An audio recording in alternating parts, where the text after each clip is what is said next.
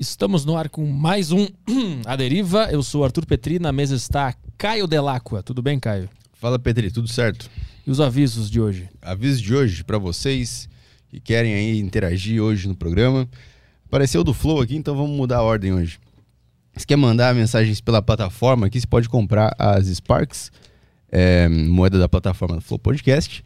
O link está na descrição aqui. Você vem comprar as Sparks e pode mandar mensagens para a gente aqui na hora da live. Desce aqui a deriva.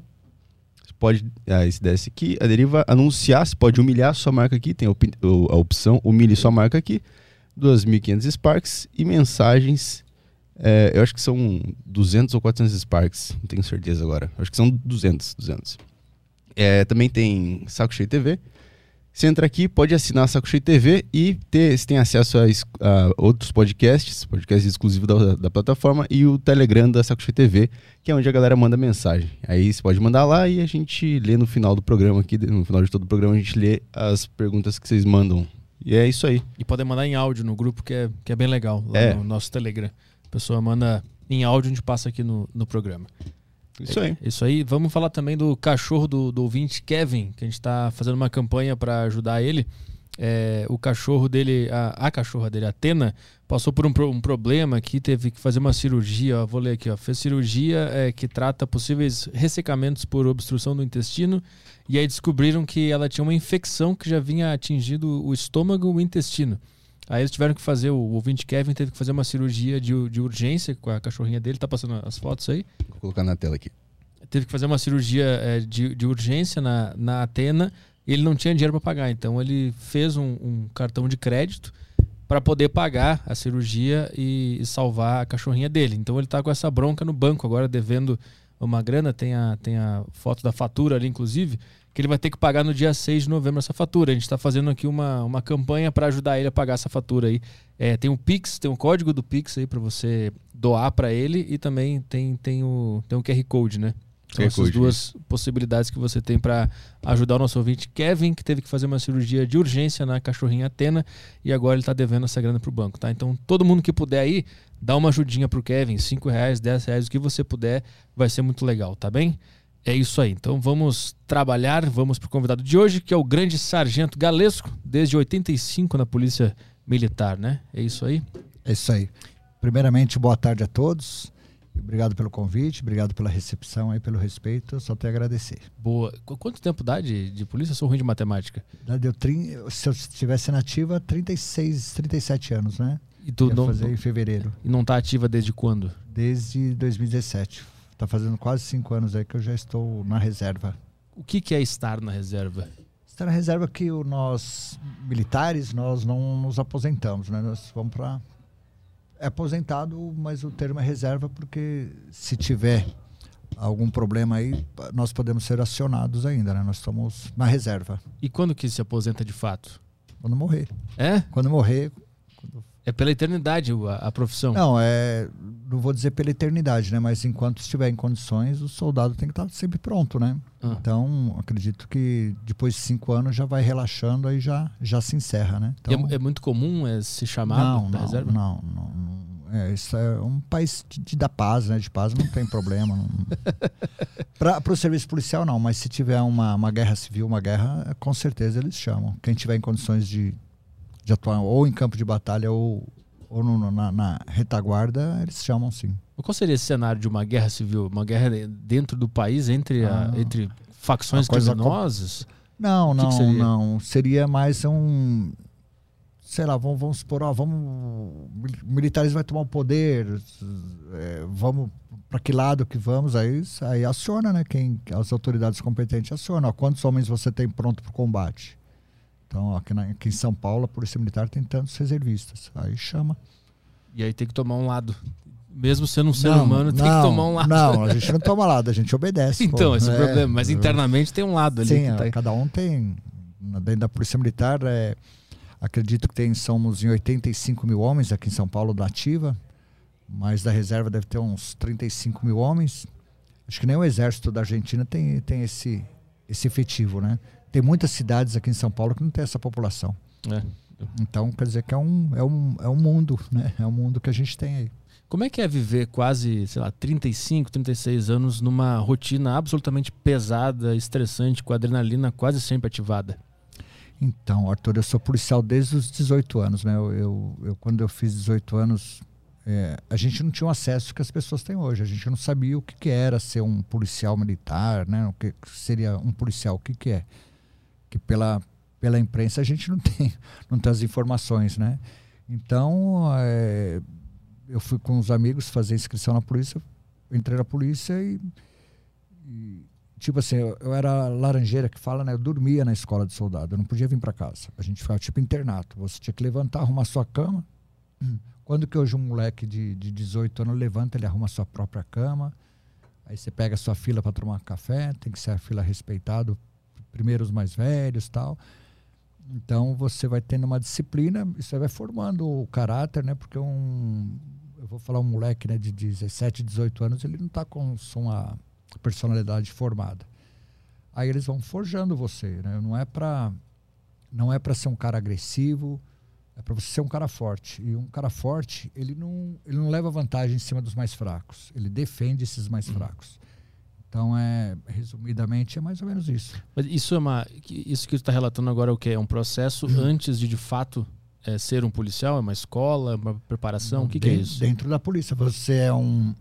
Você presta um concurso público e tem as fases. Ah. A fase escrita, né, a prova intelectual, depois você passa por uma parte psicológica, você passa por um exame físico, você passa por um, uma, uma, fase de investigação social, né, para ver se você teve algum problema na sociedade.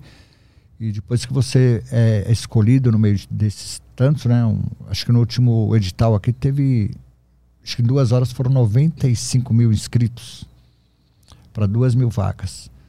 Aí esses 2 mil escolhidos foram os melhores entre esses 90 mil, né? Os caras mais qualificados. Só que esse, esse ser humano, ele vem da sociedade. E a sociedade é cheia de vícios, cheia de defeitos, né? A, gente, tem, a, gente, a, a, corporação ela tenta moldar uhum. esse, esse cidadão para atender o cidadão. É um trabalho que não é fácil, né? Acredito que, que muitos têm a personalidade forte, não, não aceita é, a gente tem uma hierarquia, uma disciplina muito, muito rígida. Então, é, foi o que aconteceu comigo. Eu me adaptei a essa, essa disciplina, essa hierarquia, né? Você respeitar os seus superiores, obedecer para um bem comum, que é a, a, sociedade, que é o nosso patrão, né? A, a, população, que é o nosso patrão. Então, tem tudo, tem tudo isso. Por que, que, você, por que, que você tem que ficar aqui? Porque você tem que... que a, a polícia é eu, eu faço muito uma comparação no, no reino animal. Tem, os, tem os, as ovelhas, né, os carneirinhos, tem o, o lobo e tem o cão pastor. A sociedade se encaixa nesses três, uhum. nesses três indivíduos. O que, que é o, a ovelha? O carneiro é o cidadão de bem. Jamais um cidadão de bem faz mal um para o outro.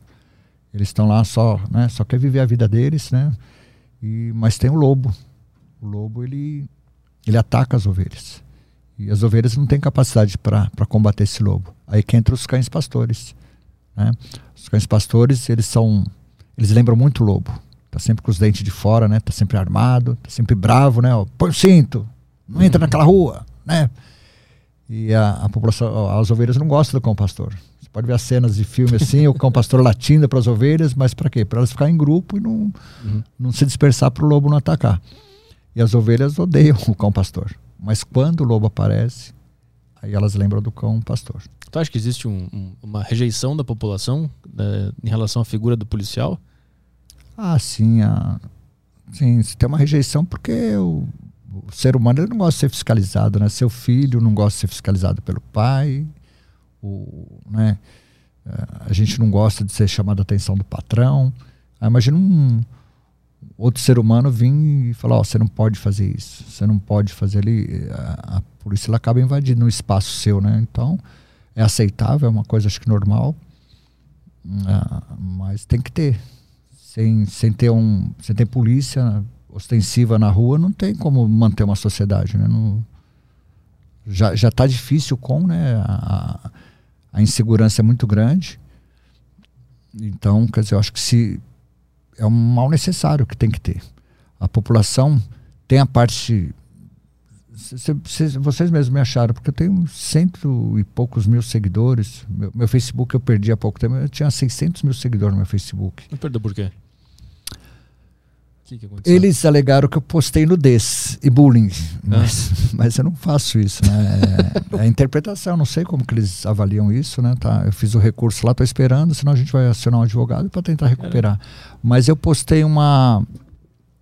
É, porque meus seguidores a gente debatem, né? Eu, eu procuro interagir com eles e tem coisas que eles não aceitam, o modo que o policial é tratado, o modo que o bandido é tratado eles não aceitam, a gente começa a debater. Aí eu ponho alguns vídeos, né? Até você falou que a semana passada eu pus aquele vídeo do. do da Vila Prudente ali? Da Vila Prudente, o pessoal uhum. fazendo um arrastão uhum. e dois policiais na chuva, trabalhando a pé, saíram do setor deles para tentar impedir. Aí na hora da abordagem, um, um dos indivíduos né, é, tentou sacar uma arma e foi, foi alvejado. É, ninguém, ninguém faz nada, né? E, tá lá, você vê no começo do vídeo, dá para ver que a, a, população tá lá gritando, buzinando, mas ninguém. E os caras roubando todo mundo. Pô, dois garotos, né? Dois policiais se vê pela. pela são novos, né? São molecada nova aí. Foram lá resolver um problema que não era deles, mano. Eles estavam em outro setor, eles estavam a pé, meu. Como que eles vão correr dentro de uma comunidade, uma comunidade violenta igual aquela? A, a gente tem vários. É, vários casos lá de violência. Então aqueles dois jovens foram lá, por tentar prender. Tanto que alguns desses bandidos preferiram fugir, outros, outros preferem encarar. E ele teve o, o que ele escolheu para ele ter. Se ele, se ele obedece, aparece o policial gritando, deita no chão, deita no chão, levanta a mão. E você vê o, o mesmo outro policial, é, o, os policiais eles tentaram usar os meios necessários que a gente fala, né? A progressão da força foi primeiro verbalmente, fala com o indivíduo, depois vai para a força física, mesmo assim, um cara sacou a arma, ele foi com a força letal. Então, a, esse policial aí, ele teve que agir. Você olhando o vídeo, você nem percebe que aquele cara sacou a arma. Depois, quadro a quadro, você vê. Então, a gente tem como olhar, rever, para saber se o cara fez certo ou errado. Não, o policial ele tem aqueles segundos para agir. Uhum, uhum. Se ele não faz aquilo que ele fez, ele poderia ser alvejado, o parceiro dele ser alvejado, aí o cara ia fugir. Então, o que, que as pessoas agora que vão avaliar a conduta desse policial tem todo o tempo do mundo, está no ar-condicionado numa salinha avaliando. E o policial ele teve segundos para agir. Uhum. Então a, a, nossa vida não é fácil, cara. Tu, tu posta esse, esses vídeos reais lá no teu Facebook e o Facebook derrubou tua conta por um vídeo real desses. Sim. Tipo esse aí. Primeiro, eu, eu fiz uma postagem assim, eu não deveria ter feito, que a, a, o Facebook, a casa não é minha, a casa tem donos. E tem gente que gosta, tem gente que não gosta. Eu fez aniversário o caso da detenção, dia 2 de outubro de 1992, né? Hum. Fez aniversário, aí eu postei uma foto. O que você achou do caso da detenção? Você foi a favor ou contra? O que, que é esse caso? O caso da casa de detenção, que teve uma rebelião, os policiais, ninguém resolvia, chamaram os policiais para invadir e teve um confronto entre bandidos e policiais que morreram 111 bandidos na casa de detenção, que foi um caso muito polêmico na época, ele, ele rola até hoje, está tendo julgamento, teve policiais que já foram condenados, né? mais de 500 anos por isso, e estão brigando na justiça tal. Então é, é, polêmico, uma parte da sociedade fala que bandido tem que morrer, outros não, tem que socializar. E eu, eu faço tipo, essas enquetes para saber o que, que eu, eu não posso ter minha opinião baseado no que eu penso. Né? Eu gosto de saber o que, a, que as pessoas pensam, se a gente é um, tem a cabeça certa, errada. E tava lá. Aí eu, aí eu tomei uma, uma, uma bloqueada sobre postar nudez. Nada nudez? a ver. É, nada a ver. aí depois o, meus próprios seguidores mandaram um vídeo de um. Acho que é um travesti, transexual, sei lá, entrou num. Homem, né? Entrou no banheiro feminino. Uhum e uma menina numa, numa escola. E uma menina saiu gritando você não é mulher você não é mulher. E aí eu esse travesti começou a bater nela tal. Aí perguntou para mim o que, que eu acho? Eu falei eu acho não vou achar o quê? Se eu tivesse uma filha mulher e um homem entrasse lá dentro e chacoalhasse o negócio dela eu poderia achar alguma coisa ou eu poderia achar que eu era fada dos dentes né e, e arrancar os dentes desse então um achismo. A gente tem que respeitar as leis e seu direito vai, né? Até onde chega o meu. Então eu fiquei na dúvida também, o que, que isso é no mundo de hoje? Isso é certo ou errado? Eu, pô, sei lá, o que, que você acha? Você que tem uma filha mulher, o que, que você acha de um, Uhum. de um homem que pensa que é mulher, que acha que é mulher, entrar num banheiro feminino, chacoalhar as coisas lá? Que... Meu, o vídeo bombou, nego xingando, caramba, outros elogiando. Mas acho que houve denúncia de. Aí eu um- perdi a página por causa de bullying. Eu tava fazendo bullying. Eu não, eu, não, eu, não, eu não coloquei um ponto, um contra o outro, não. É. Uhum. Eu coloquei porque meus seguidores pensam Aham. mais ou menos igual eu penso, né? Porque como que você vai seguir uma pessoa que você não gosta? Sim, sim. Mas falando sobre a- essa, essa questão da ressocialização, ou se bandido bom, bandido morto, tu que lidou com muitos bandidos durante tua vida, é, tu viu em algum momento que é, aquela pessoa estava coberta de traumas e de problemas familiares? Ou é maldade pura e simples? Não, é, a- pra mim isso é conversa fiada. Cada um tem, um, tem uma, um tipo de infância. Eu tive um, você teve outro. É, isso aí pra mim é pura maldade. Pode ser uma doença, não sei.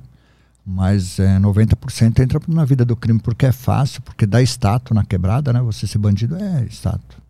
Você ser um trabalhador, ganhar um salário mínimo, levantar cedo, conseguir as coisas Uhum. sem prejudicar ninguém, isso aí não dá status. né? Não dá status para ninguém na, na, na- quebrada.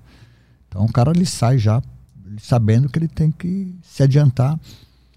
Enquanto ele não tomar uma invertida muito grande assim, sei lá, às vezes não vou falar, eu não sou, eu não tenho religião, mas eu sou meio, eu sou bem religioso, né? Não sei se Deus dá um aviso para ele, às vezes ele para e se endireita no caminho.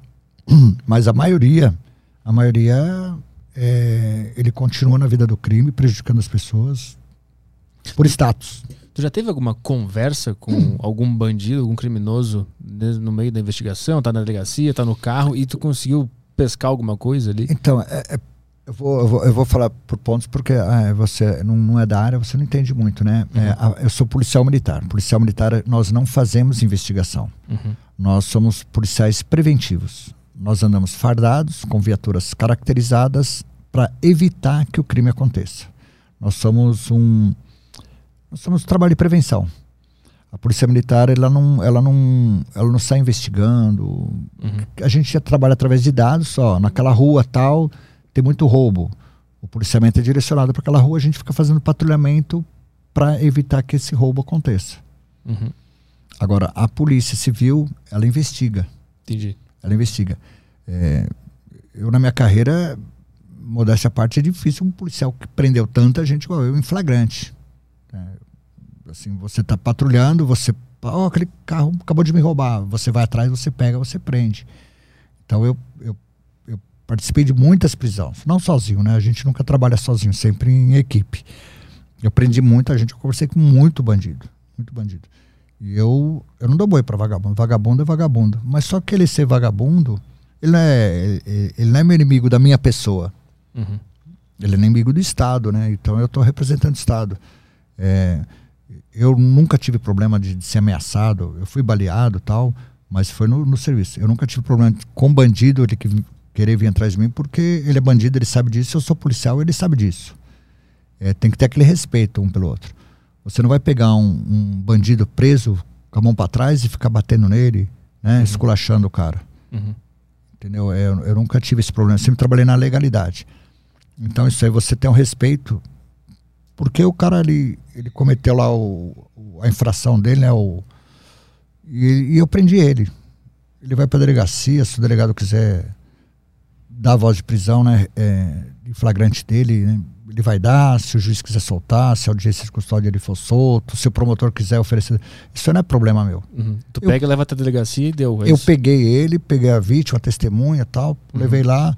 Se o doutor quiser soltar ele, isso não é problema meu. Eu não tenho que me- me desgastar com isso. Eu não tenho que ficar esculachando o cara porque ele escolheu ser ladrão e eu escolhi ser polícia. Ele não é meu inimigo. Ele, ele é inimigo do. eu é, o policial, para ele viver bem, ser um bom policial, ele não pode tomar os problemas do mundo para ele, senão ele, ele morre, ele se mata, ele, ele infarta, porque sabe que a gente vai, vai, vai enxugar gelo. Mas é fácil fazer essa divisão ou tu conseguiu adquirir isso ao longo da carreira? Ah, não é fácil, né? Porque morreu muitas pessoas na minha, nas minhas mãos. A última pessoa, você chegar um cara baleado, ó, o cara me roubou, você vê que ele tá morrendo, ele fala com você. Eu já cheguei em roubo a residência, que a mulher tá enrolada no, no colchão, com álcool. Você prendeu os caras e o, e o pai de família, às vezes, né, viu toda essa cena. Já vi, fui o primeiro a chegar no local que a família foi estuprada na frente do, do, do, do chefe de família. Você cria uma revolta. É, mesmo o cara que é muito temente a Deus, ele sabe que esses caras, esses caras são obra do demônio, mas não é possível. Uhum. A pessoa ser tão ruim para se beneficiar, pegar um dinheiro lá, uma, uma coisa, para depois ir curtir, usar droga. Então, é, é difícil você não. Daquele momento você pega aquele cara lá, você atropelar, é, é, é muito fácil. É muito fácil. Mas o policial não pode trocar de lugar com o bandido. Hum. As leis para nós policiais é muito severa. Uhum. A, a, gente não é cobertado. Tem um batalhão da polícia com quase mil homens só para apurar nossas infrações. Eles não dão mole. Às vezes chegam a ser abusivos. Na dúvida, eles te prendem, depois você que prova que você fez a coisa certa. Como assim? Em que, em que sentido isso, isso acontece? Tem. Vou, vou dar um exemplo para ver se você entende. É, eu fui acusado de, de ter agredido um. Eu abordei um bar lá, fui averiguar um bar, falaram que tá com som alto, tinha cara armado, eu fui lá e revistei todo mundo. E é um local complicado, porque os caras estão embriagados tal. Aí tem alguém que vai lá e reclama, fala que eu peguei o dinheiro dele, da carteira dele, eu agredi ele. E ele fala isso, e como que eu vou provar que eu sou inocente? Porque onde eu vou arrumar uma testemunha que eu não peguei dinheiro? Meus colegas, se eu roubei, não vai falar que eu roubei. Então, uhum. fica difícil. Aí a corregedoria vai lá, ouve todo mundo, olha, pegou, ele pegou, pegou dinheiro. E como que eu vou provar que eu não peguei, cara? Hum. Então, o que, que, eles fazem? Eles me recolhem eu fico preso. Eu fico preso e eu que tenho que correr atrás de advogado, ver se tem filmagens, se tem alguém que estava lá e viu para depor a meu favor. Enquanto isso, eu fico preso. Mas aí a motivação de continuar trabalhando, fazendo bem, como é que fica? Arthur, é... tem gente que gosta de futebol, é apaixonado por futebol, outros é apaixonado por balão, fazer balão, outros é apaixonado por religião. A gente é, é um sacerdócio isso aí, porque eu fiz 14 partos, cara. Você sabe o que é isso? Você trazer a, alguém ao mundo sem uhum. ser um cara específico para fazer isso. Eu não sou enfermeiro, mano. Você, eu salvei gente de, de acidente grave, de incêndio, de, de acidente de trânsito, pessoas baleadas, atropeladas que eu fiz o socorro. Eu sei, é, eu sei porque até os médicos falam no socorro que o socorro foi bem feito. É, um roubo que eu estava ali na hora certa. É, isso aí, para mim, isso aí tem um valor que não, não tem preço. Né? O que tem preço as pessoas compram, o que tem valor você conquista. Essas conquistas que a gente faz durante a nossa carreira é uma satisfação própria que não tem preço. Sobrepõe aos problemas que, ah, que tem dúvida, na carreira. Sem dúvida. Senão você não, não tem lógica você entrar na polícia para ganhar menos de 3 mil reais e passar por tudo isso. Sua vida está constantemente em perigo. Porque o que, que você tem de mais precioso na sua vida? É sua própria vida e sua liberdade. E ela pode acabar assim. Segunda-feira nós enterramos um colega. Ele estava estacionado com a viatura, veio um cara, deu um tiro nele, tomou a arma dele Ainda tinha uma policial feminina, deu um monte de tiro nela e falou: Vou vir buscar você. E, e tá lá, morreu, mano. Ele foi um dos. Inclusive, ele é de Santa Catarina, né? Ele veio, largou toda a família lá, veio para cá, um cara saudável, inteligente, bem fisicamente. O governo mandou uma bandeira do Brasil para ela. Um, um, herói, obrigado por ter entregue o herói. E, e, tipo assim, eu tenho certeza se ele voltasse, ele faria fazer, fazer tudo de novo. Mesmo uhum. o sistema podre, corrupto, é, político. Eu, eu, sei que ele faria de novo, eu também faria. Porque é, só entra no sangue você, quando você consegue fazer a diferença na vida das pessoas. É, isso é, para nós é muito importante. Mas não, como é que é viver sabendo que tem uma parcela de. de tem um grupo criminoso ou, ou, bandidos que não gostam de ti pelo simples fato de tu estar tá nessa profissão e que tu pode estar tá em perigo a qualquer momento? Mentalmente não é estressante? Todo dia tá nisso? Mas é que você pensa dessa maneira. Eu penso que quem deve estar tá estressado é ele que tem um cara igual eu atrás deles para prender eles, por ele atrás da grade. Cara, eu, vista, acho, é. eu acho que o, quem deve se estressar são eles. Eu não, eu não tenho problema com isso, não. Ah, a gente não, não consegue ter uma vida social igual vocês têm, né? uma pessoa comum tem. É, eu tenho determinados lugares que eu não vou para evitar. Eu não vou em bar, não, vou em, não frequento boteco, não frequento bar. Mesmo eu gostando de jogar um bilharzinho, embora eu não beba, eu gosto de estar com os amigos que gostam de beber, lá conversando, papeando, eu não fico. Eu não. Eu gosto de andar de moto, eu procuro não andar de moto aqui em São Paulo, é muito perigoso. E nós policiais somos condenados à morte, né? Se, se for pego surpresa, se for do crime organizado, vai matar, porque nossa cabeça vale um prêmio na, na quebrada. E, então a gente a gente convive com isso. Mas se o cara vier me roubar também e ele sabe que se eu conseguir evitar esse roubo, eu vou evitar. Uhum. Eu, eu vi algum, outras, é, outros pedaços de entrevistas é, que tu deu em outros podcasts. E eu percebi que tu parece ser bem frio e objetivo em relação a esse tipo de pergunta que eu faço. O que eu quero entender é, é quantos anos de experiência para tu adquirir essa visão mais objetiva das coisas. No início, quando tu entrou na polícia, era uma coisa mais, mais é, é, calorosa, que a, emoção deixava, a emoção te controlava em algum momento? Ah, entendi o que você quer dizer. Na, na, nós temos uma escola de soldados. Nós ficamos um ano fazendo essa escola. Lá eles ensinam técnicas tanto de tiro, de abordagem. A gente nós chamamos lá de POP, né? Procedimento operacional padrão. Como que você vai abordar uma pessoa a pé, uma pessoa de carro, uma pessoa de moto, uma pessoa todo tipo de abordagem que foram feitas através de experiências, né? Dos policiais vão passando, ó, dá problema abordar essa pessoa assim, ele reagiu dessa forma, vamos fazer desse jeito. Então, a gente vai se adaptando. Isso é ensinado ao recruta lá, policial novo.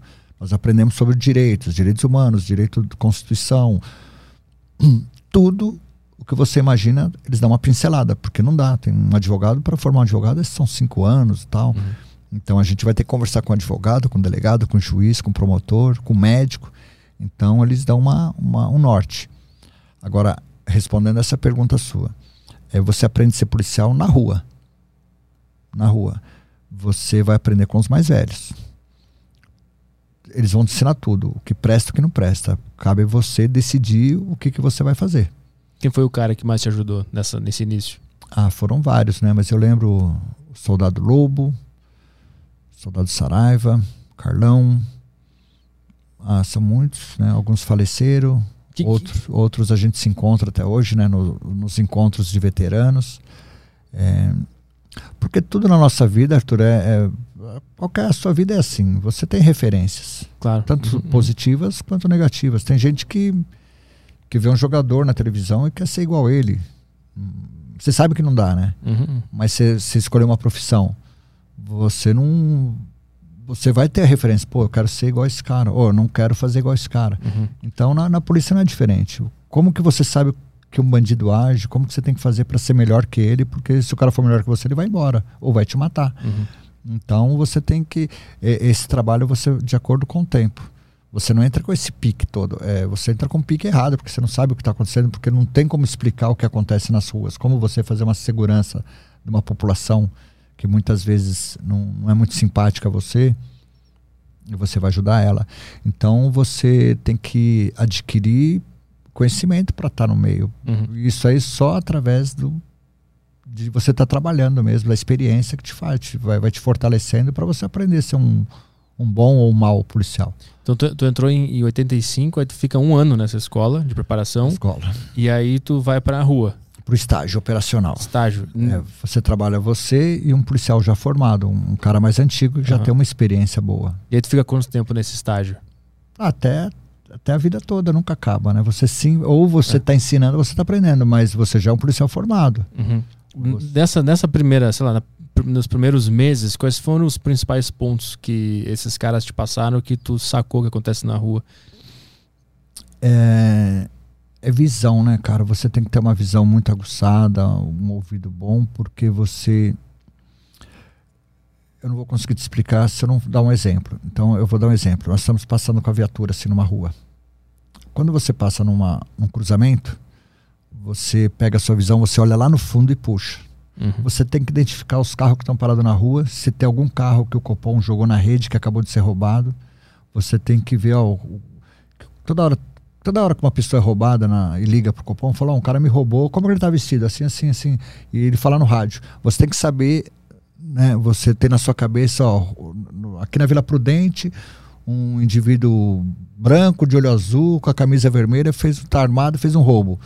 Meu, você já tem que buscar esse cara em todo lugar que você olha. Uhum. Todos os comércios que você passa, você tem que olhar lá dentro. Por isso que às vezes a, as pessoas falam assim, pô, a viatura passou, ficou olhando para dentro do carro. A gente quer saber se dentro daquele carro, aquele, aquele gol preto, tinha um cara negro, vestido de branco, com boné azul, uhum. porque acabou de falar que um cara fez um roubo. Às vezes, na dúvida, a gente olha, fica na dúvida, a gente vai e para, ó, levanta a mão. Uhum. Tu vira um radar ambulante, que está sempre. Vira, mas é uma coisa natural. Uhum. O, o, eu, eu, quando me aposentei, eu não sei se é o número, é, esses são hoje, só na área que eu trabalhava, eu roubava 70 carros por dia.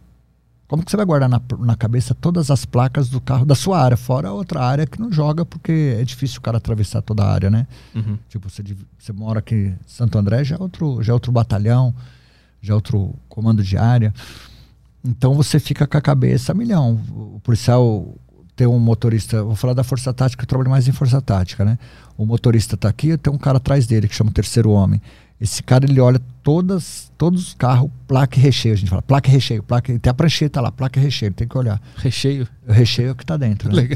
Então, placa e recheio. Placa, uhum. oh, você viu o recheio daquele carro lá? O sargento às vezes pergunta para o banco de trás: oh, você viu o recheio? Não, dois caras, uma mina tal, oh, dois senhores, dois senhora. Uhum. E com isso o filme atrapalha muito a gente. No entanto, que ladrão só rouba carro com isso filme, né? A pessoa fala, ah, eu me sinto mais seguro, mas o, carro, o ladrão não rouba um carro sem isso filme. Ah, é? É, é, é, um é, tiro no pé esse negócio. É, um tiro no pé, mas a, a, gente discute isso que eu acho que o cara tem que se sentir seguro. Claro. Né? Então, uhum. deixar ele filmar uhum. o carro dele, uhum. a probabilidade de ser roubado é muito, muito grande. Porque não tem como a gente verificar o carro.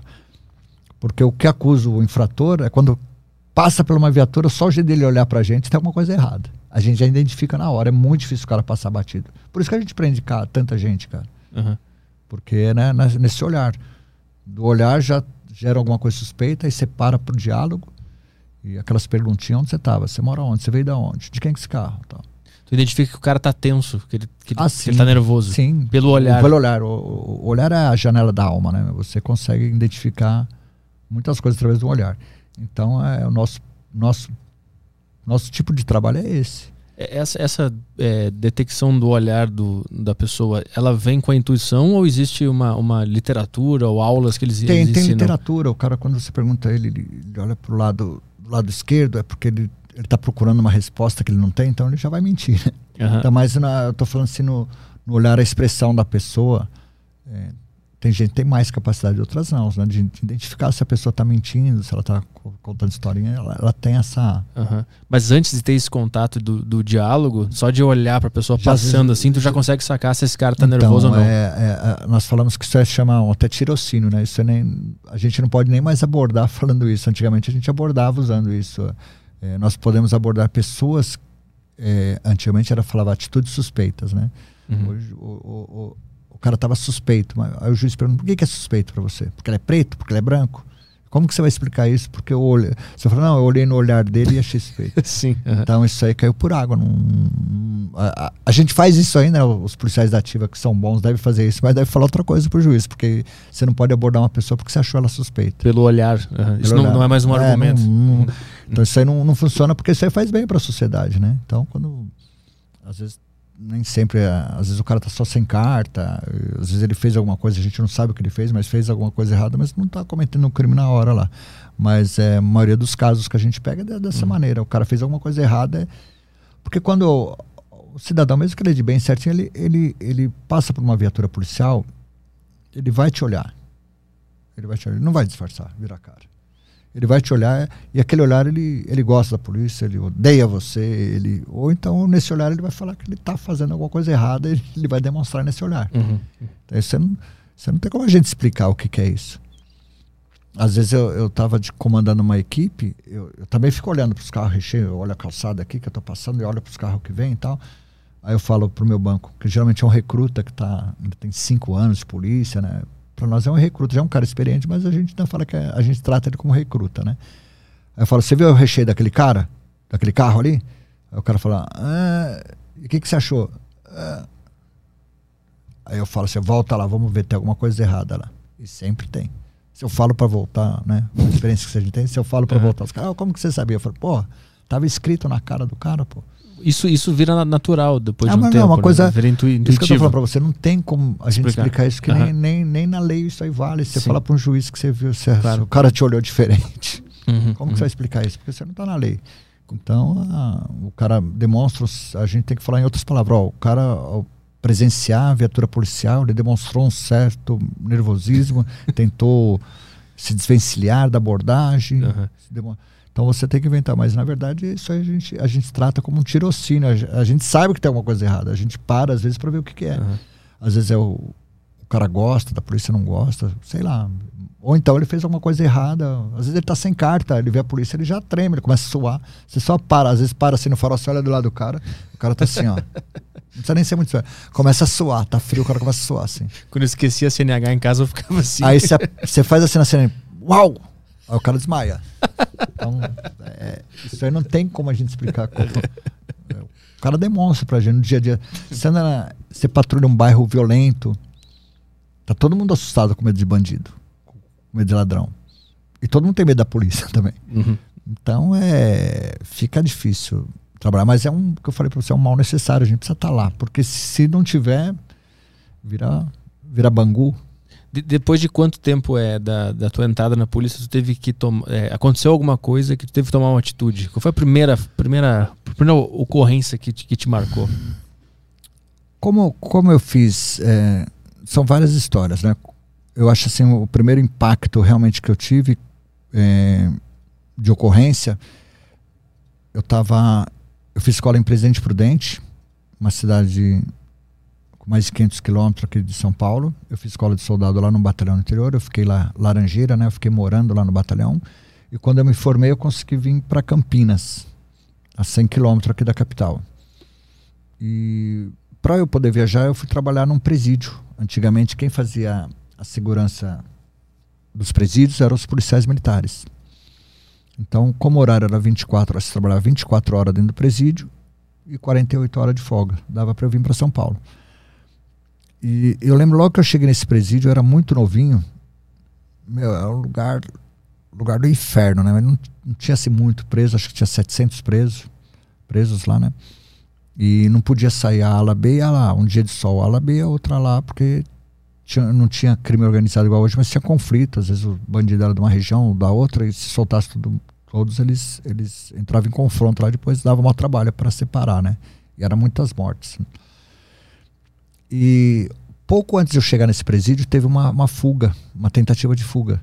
Eles fizeram um buraco e saíram, só que o sentinela viu tal, e espantou a, a fuga lá e, e voltou. E eu não sabia na hora, eu cheguei lá, a, já tinha acontecido. E você vai, você, tipo, você não sabe o que está fazendo lá, né? Você está lá trabalhando, você cumpre a ordem do, do sargento, do cabo, do, do, tenente, e você só cumpre a ordem. Ó, puxar a hora lá não, não, não é para ninguém fugir. Dá uhum. um fuzil para você. A tua ordem era impedir que alguém fugisse, era, fugisse. era isso. Uhum. E o que que aconteceu? Eu vou contar o que que aconteceu para Aí eu conto onde, onde que eu entrei nessa história. Uhum. Eles fizeram um buraco. Qual que era a ideia?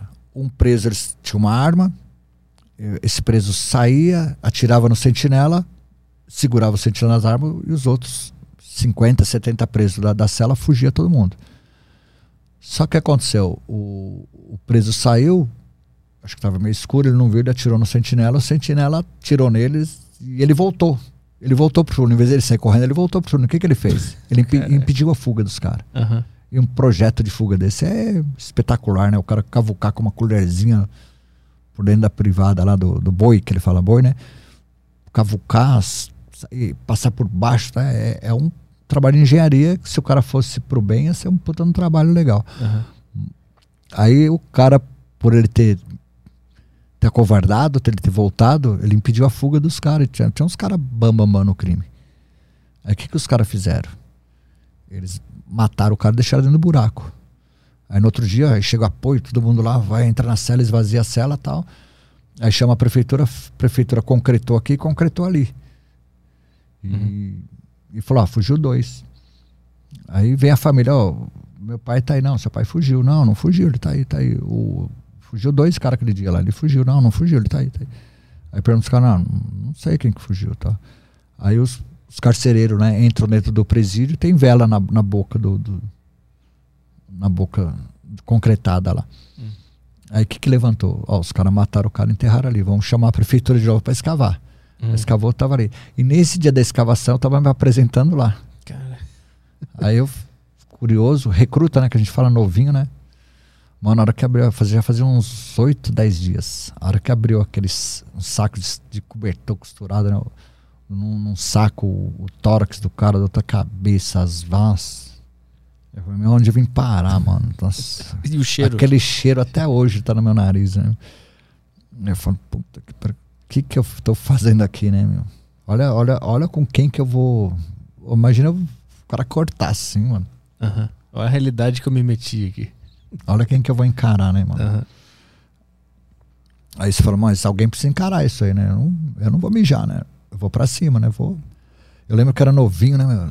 tinha 19 anos nessa época. Aquele cabelo bem curtinho, né? E, e aquela época o pessoal era cabeludo, né? Ninguém cortava cabelo curto, né? Mas tinha imagina... os mullets. O pessoal tinha mullets, né? Anos 80. Sim, sim, mas é. Tipo, eu era da geração rock and roll, era cabelão, Ah, tá, o cabelo pá, do, do, do metal. Uhum. Aí todo mundo, o cabelo era comprido, né? Imagina eu lá passar a máquina zero, aquela orelhona, né, mano? Aí eu, eu ficava lá em cima do presídio, assim, na, na muralha, e os, e os presos me xingavam, ô largatixa, tá, tá na parede aí, eu vou, eu vou te comer. Puta, me zoava, me zoava, o dia inteiro, zoando. conseguia lidar bem com isso? Não, na hora não, cara, eu era, eu era igual você, vai lá. Sim, vai lá, pega lá. Eu ia começar a chorar, eu acho. Não, Aí o, e os polícia velho mandavam ir lá mesmo pra. Pra criar casca, né? Pra criar casca. Uhum. Aí às vezes eu começava a xingar, oh, seu cuzão, vou pegar sua mulher quando vim te visitar. Aí os caras, é isso aí. mas aí os caras pesavam, mas você imagina esses 300 caras te xingando, mano. Ficou quanto tempo nessa, nesse trabalho no, no presídio? Ah, fiquei uns oito meses, mas foi uma eternidade, né, meu? Aí um, um, você vê como que era. Hoje, se fizer isso, é, eu acho que eu fico preso mais que todo mundo junto lá. Eu peguei o fuzil, o fuzil era um fuzil FO Mauser é, 762, que foi usado na Revolução de Trinidad. Eu aquele, fabricado em 1908. Eu tava com aquele fuzil. Ah, uma hora eu engatilhei, dei lá no meio. Pá, não acertou ninguém, né? Mas maluco. Só pra assustar daquele assustar. Eu falei, vou aí, vou matar todo. Eu sei que onde cabia 20 presos, entrava 70, 80, ficou tudo escondido lá. E o sargento correu lá. Mano. E tipo assim, não, não deu nada, né? Porque eles viram que eu tava no limite mesmo, mano. Você uhum. ficar 24 horas os caras te xingando. Uhum. E foi, foi isso que te fez sair de lá ou foi outra coisa? Não, não eu, eu pedi pra ir embora. Isso aí não, não foi no, nos nove meses. Foi, eu aguentei um, uma eternidade assim, de uns dois meses só. Depois eu subia lá, os caras nem, nem olhava mais pra minha cara. Ah, tá. O pessoal cansa também de, de não, ficar Você é louco, uma hora ele vai atirar aqui e vai matar, sim. mas esse cara é louco. Uhum. Aí eu aprendi. Se você não dá bola e, e, tipo assim, respeita os caras, eles vão te respeitar. Aí, se não tiver, você faz alguma coisa, vai indo. Uhum. Aí, se eles continuassem a xingar, talvez eu daria outro tiro, acertava alguém, pegava o chefão deles lá. Que a gente sabia que era o chefe deles, né? Uhum. O, tem uns caras que andam do. Oh, perdão. Tem uns caras que andam da direita pra esquerda no pátio e outros da esquerda pra direita. Isso aí tudo, tudo ah, tem um é? cara. É. Mas por que, que eles fazem isso? O cara, quando ele é da. Ele é do. São os caras confiáveis, eles andam no mesmo sentido. Quem não é confiável anda oposto, para não andar um atrás do outro, entendeu? Toda vez que você vê o cara que você não conhece, você olhar pra cara dele. Ah, entendi. Então, pro cara poder andar igual os outros lá, ele tem que ter uma moral lá dentro. Então, quer dizer, a gente sabia quem que era o cara que ele tava lá, o chefão do, ah, isso aqui. X dá pra saber, né? Então, se chegar lá e tentar entrar, é, andar junto com o bando, os caras te. Não, você não te... pode, mano. Entendi. Tu tem que ter obrigado a andar Você vai entrar dentro da cela, você tem que tirar o, o sapato, chinelo e pedir licença pra entrar na cela. Tudo podre lá, mas tem que pedir licença. Eu, nesses nove meses que tu teve lá, é, além desses dois casos, rolou mais alguma coisa? Ou ah, rolou tentativa de fuga, teve morte, teve tudo, mas é, esse, esse, caso foi comigo, entendeu? Que, uh -huh, o que uh -huh. me marcou muito foi eles retirar aquele. Uh uhum. -huh corpo em adiantado estado de decomposição, podre. E esse caso comigo. Mas teve fuga, que conseguiram fugir, teve tentativa de, de resgate de fora para dentro, tiroteio, teve muitos casos. Mas eu, graças a Deus, eu consegui vir embora porque eu queria trabalhar na rua de polícia e lá em Campinas eu tinha que trabalhar todo dia, pouco, não tinha onde morar. Uhum.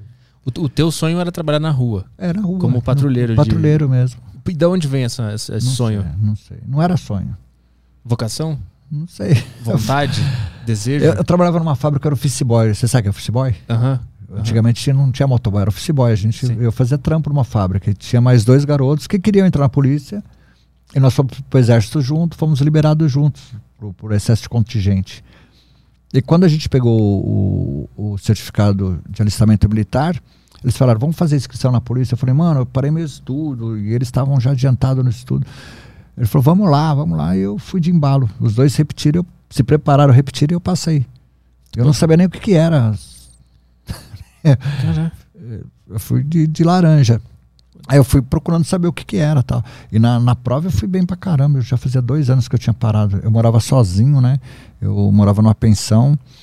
Eu tinha parado os estudos porque eu estava tentando me reorganizar. Eu estava trabalhando numa, numa fábrica, eu era office boy lá, estava tentando me reorganizar e apareceu isso aí.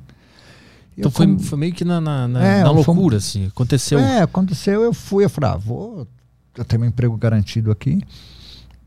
E, tipo assim, eu, eu, morava em pensão, pô, eu ia morar no quartel. Eu ia, eu ia ganhar, eu, eu, como soldado, ó, pra você ver como que são as coisas, né? Eu ganhava quase 10 salários mínimos por mês. Eu ganhava dois salários mínimos como, office boy. Uhum. Eu falei, porra, eu vou, eu vou ganhar cinco vezes mais. Eu vou ter onde morar, onde comer. Ah, eu vou nessa porra, mano.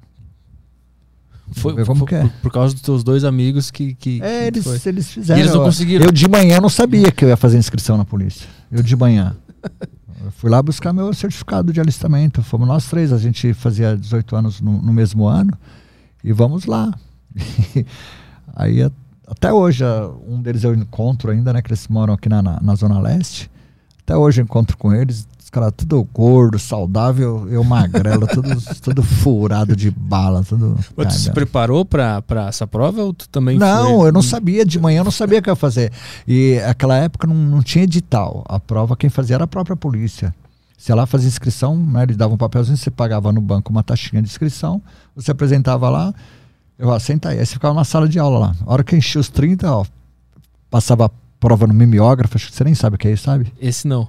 Esse um negócio de álcool que tinha nas escolas. É, tipo papel stencil, um carbono, passava assim na, na, Aí tinha uma máquina que rodava assim, era álcool, né? E ia sair a prova do outro lado, né? Meio uma impressora, então, o negócio. Era, era uma impressora manual, né? álcool. Álcool. Eles prendiam essa folha do, do papel carbono lá e ele rodava assim, e essa, uhum. ela passava no álcool, molhava e, e firmava né, a, a textura dela, passava na folha. E fazia essas provas, a gente fizemos lá e passamos, ele esperava dar 30, pode ir embora. Vocês passaram, vocês repetiram, vocês vêm amanhã fazer exame físico.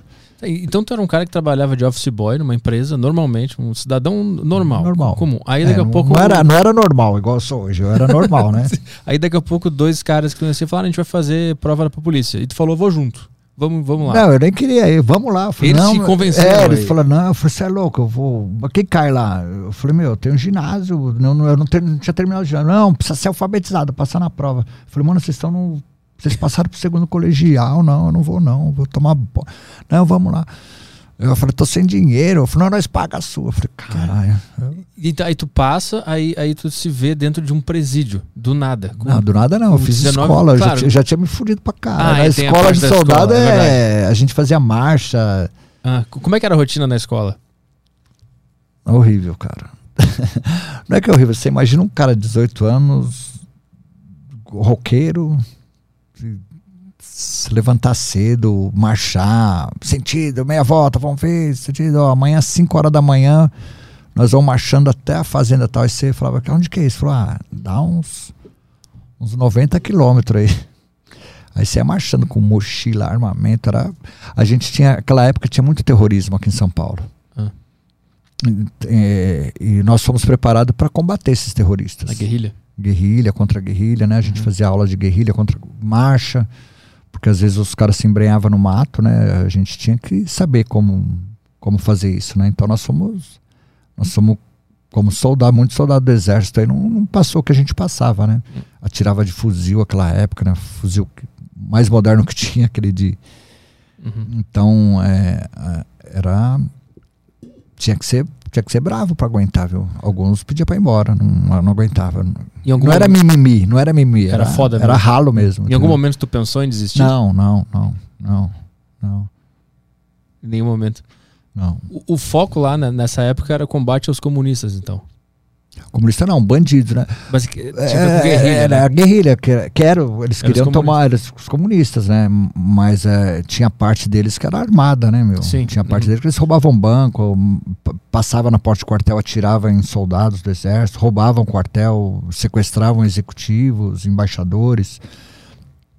E no, no entanto que nos anos 70 que, foram, que foi criado o policiamento de rota, de força tática, né, que era patrulhamento tático móvel, aqueles anos porque eles pegavam viatura um ou dois policiais, eles matavam. Uhum, O armamento era igual o cangaço hoje, né? uhum. Então a, nós não sabíamos o, qual era a finalidade disso, né? Um, Mas era era era para arrecadar dinheiro para o Partido Comunista, Aham. entendeu? Mas a gente combatia esses, todo ladrão não era por causa da política, tinha muito, mas o crime organizado era, sim, para levantar dinheiro para a política. Uhum, Os caras cometiam altos roubos, tal. Você entrar no quartel do exército roubar fuzil, meu. uhum. Isso era, isso era exposto na escola, assim, se falava sobre os comunistas ou só fazia parte da, do treinamento, o treinamento contra a guerrilha? Na escola soldado, não, não falava de política. Não, Entendi. não. A gente não. o- o- o- hoje também não tem política, né? Não- não- na escola de soldado não, não se fala de política. Deveria ter essa matéria, né? Mas não tem para se discutir. para vocês terem uma ideia, é, cabo soldado não votava. A gente não tinha direito a voto. Então, quer dizer que a gente não, não era cidadãos, né? Uhum. Então a gente tinha muitas coisas diferentes. E essa parte aí, é, a gente era treinado para combater bandidos. Os bandidos eles atuavam dessa maneira, você tinha que preparar soldados para combater esse tipo de, de situação. Uhum. Quer ver outra coisa que não tem nada a ver, mas também era diferente? Hoje não tem a viatura do SAMU, do resgate, para atender você lá. Antigamente não tinha, era nós que fazíamos esse trabalho. Uhum. Por isso que eu fiz 14 partos na minha vida, por quê? Porque não tinha resgate. A pessoa ligava pro 90 para a polícia, ó, minha, minha mulher tá tendo nenê aqui. E naquela época ninguém tinha carro, era tudo condução. Os ônibus paravam de rodar meia-noite. Então, às vezes de madrugada você tinha que socorrer na- nas, nas comunidades mais afastadas aí, fazer parto, né, parturiente. É, aí quer dizer, muita coisa era bom, era ruim. Não tinha resgate, mas tinha gente. Eu nunca soube que um parto foi mal sucedido dentro de uma viatura, né? Uhum. E quantos partos dá errado dentro de hospitais? Como é que foi o primeiro parto que tu recebeu, o chamado É, que tu recebeu? Tá? É o que eu falo, é uma coisa, é uma benção de Deus, porque o, o, o parto ele é natural. Ele, ele, ele é feito naturalmente, você só vai amparar. Mas esse aí tinha um problema, o cordão enroscou na cabeça da, da, da criança e não saía e não entrava. Hum. E já tinha. Aí eu cheguei lá, tava a cabeça coroada da criança e tava roxa já, né, meu? Ela já tava. Já era para ela estar respirando, porque ela tá para fora, né? Ela não tava respirando através daquele líquido que tem dentro, né? Da bolsa. Aí, sei lá por que coisa, eu, eu peguei assim minha mão, empurrei de volta, vi o cordão lá, eu puxei assim. Na hora que eu soltei, ela saiu. Aí ela. E tava frio, minha mão muito gelada. A criança, ela começou a chorar e respirar, né? Então, se- a- o que eu falei pra você, né? Da gente estar no lugar certo. Eu acho que se demora dois, três minutos pra eu fazer aquilo, aquela criança tinha morrido. E quanto tempo do chamado até tu chegar no, no, no local? Esse dia não foi chamado, não foi. A gente fala que é mãozinha, né? Mãozinha. Você tá passando, a pessoa dá com a mão Ah, tá. assim, né? Entendi. famoso mãozinha, que a, gente, a nossa gíria, a gente fala ah, mãozinha. Você tá passando a mãozinha e todo mundo começa a gritar. Aí você pega calibre 12, né? Naquela época a gente tinha calibre 12, uma puma assim, você vai correndo. Onde que é ladrão? Ladrão. Você vai pra combater, né? Que você treina isso. Aham, aí- Não, tá tendo nenê. Aí você, pô. Aí não dá pra dar ré, né? Tem que ir pra frente. E quanto tempo tu tinha de polícia né, nesse primeiro parto que tu No fez? Nesse aí foi um parto, mais, eu achei um pouco mais grave, que eu, eu, eu tenho certeza que se eu não tivesse lá, eh, aquela criança tinha, tinha perdido a vida. Eu já tinha feito um com um ano e pouquinho de polícia, esse aí eu tinha uns dois anos, uns dois anos de polícia. Na escola eles te preparam para esse tipo de situação? Sim, sim. Uhum. Você, já, você já viu, é, é que tem gente que não vê né, na, na minha página, se você tiver curiosidade de procurar, você, você vê muitos policiais salvando criança engasgada, você já viu? Não, Você nunca viu? nunca vi. tantos vídeos esses nos, nos postos policial, a criança chega lá morta, já no, no- mãe e pai chorando, o policial pega, faz a. Eu não sei falar direito, é. Hem, é manobra de Hemmick, é um nome Você põe a criança de bruxo, bate assim, desobstrui as vias respiratórias, né? Aham. Então a, a gente aprende com, com boneco, né? É um, é um bombeiro que dá essa aula pra gente, primeiros socorros, de, tanto de a gente tem aula de incêndio, um patrulheiro sabe se portar no incêndio, num desastre, desastre aéreo, desastre ferroviário. A gente tem aula de tudo, uma pincelada de tudo. Quando estava na escola, tu te surpreendeu com a quantidade de coisas que um policial faz? A gente fazia tudo, pô. Fazia tudo. Era diferente, mas a gente fazia de tudo. É, mais uma vez, lá na, na rede social, porque você tem, uma, você tem um termômetro que você sabe o que uma população pensa, né? Às vezes você vê um policial saindo na mão com, com infrator, aí você vê os comentários lá, pô, o policial tinha que ter. Ser faixa preta de jiu-jitsu, treinar isso, treinar aquilo. Aí você põe outro vídeo lá de um tiroteio e fala, porra, eu sou atirador, eu atiro melhor que o polícia. Aí você vê lá o polícia às vezes fazendo essa manobra de, de Heimlich, Hei- acho que é Heimlich que fala, né? Fazendo essa massagem, pô, o policial não tem instrução. Eu Falei, caralho, o cara tem que ser faixa preta jiu-jitsu, melhor atirador do mundo, melhor médico, melhor parteiro. E às vezes você vai, você vai atender um, um cara que é, né, é mais bem posicionado na carreira aí, tratar mal, você não sabe falar com um cidadão de bem, você vai falar com um cidadão lá da periferia, é diferente. É difícil, viu? Tem que ter muitas, muitas capacidades. Tem, Né? porque você no no mesmo dia de serviço você fala com, com um andarilho de rua, você às vezes tem que socorrer ele que foi atropelado. Aí mais tarde você vai atender um promotor de justiça que foi assaltado, você tem que falar com com um juiz, com um médico, um médico que o filho dele sumiu, ele não sabe onde está, às vezes está na. É, você tem que saber lidar com todo mundo. E, a, e a parte física da, de um policial? Como é, como é que é? Na escola existe uma preparação, preparação Sim, física? Tem, tem um teste de aptidão física. Para todos os policiais tem todo ano. E, ah, todo ano Todo tem esse ano teste. tem, todo ano. Você tem, tem o TAT, teste de aptidão de tiro, TAF, teste de aptidão física. E, tu, e durante o ano tu tem que treinar para sempre passar nesse teste? Não, treino não tem. Você treina se você quiser. Você tem que fazer o teste lá. Se você não passar, você fica, você fica recolhido lá. Que na, você sabe que a primeira escola de educação física da América Latina é na, PM, na Polícia Militar de São Paulo, né? Foi a primeira escola de educação física. Nós formamos lá é, professores de educação física e tem pós-graduação lá. Então lá nós temos uma escola de educação física. Se você não for bem, é capaz que você vai para lá ficar uma semana correndo com aqueles caras lá até, até você conseguir correr. E é uma tabela, acho que acredito que seja mundial, né? De, de- você tem 18 anos, você tem que correr um tanto para fazer 100 pontos. Uhum. Um cara igual eu com 50 anos já não precisa. Eu tenho mais de 50, né? Que com 50 eu estava nativa, né?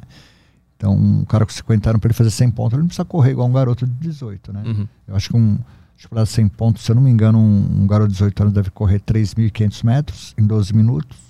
Quanto eu tenho que correr, acho que 2.000 para fazer os 100 pontos, Ma- 2.200. Mas, mas eu digo assim, com, com uma rotina tão, tão pesada que um policial tem, como é que ele tira tempo Não, não para se manter Não, não sei. em forma para conseguir Não, passar nesse teste? Quer ver uma coisa? É, alimentação. A gente não tem hora de almoço. Você- o, o policial hoje ele puxa 12 horas na rua, ele não tem hora de almoço. Ele almoça a hora que dá. E, tipo assim, ele tá tendo uma ocorrência, ele não pode falar, ó, eu vou lá almoçar, já vem. Não pode, mano. Uhum. Aí ele, aí ele acaba, ele fala com o sargento, sargento, pode almoçar? Fala, não, a viatura tal tá almoçando agora, espera ele acabar, você vai. Hum. Que horas normalmente tu, tu podia almoçar? Era Não, aleatório? não tinha, não tinha. Não tinha. Passava o dia inteiro sem comer, já rolou isso? 30, 36 horas. 36 horas sem 36 horas. Sem pôr um café na boca. Mano. Mas isso não é contraproducente para pra tua profissão? Que tu tem que estar ativo Mas- com a mente mas, ativa? Mas lembra que eu falei pra você? Nós somos um mal necessário. Quem que vai investir na gente? em- Ontem, eu, ontem eu fui num, num, num batalhão aqui.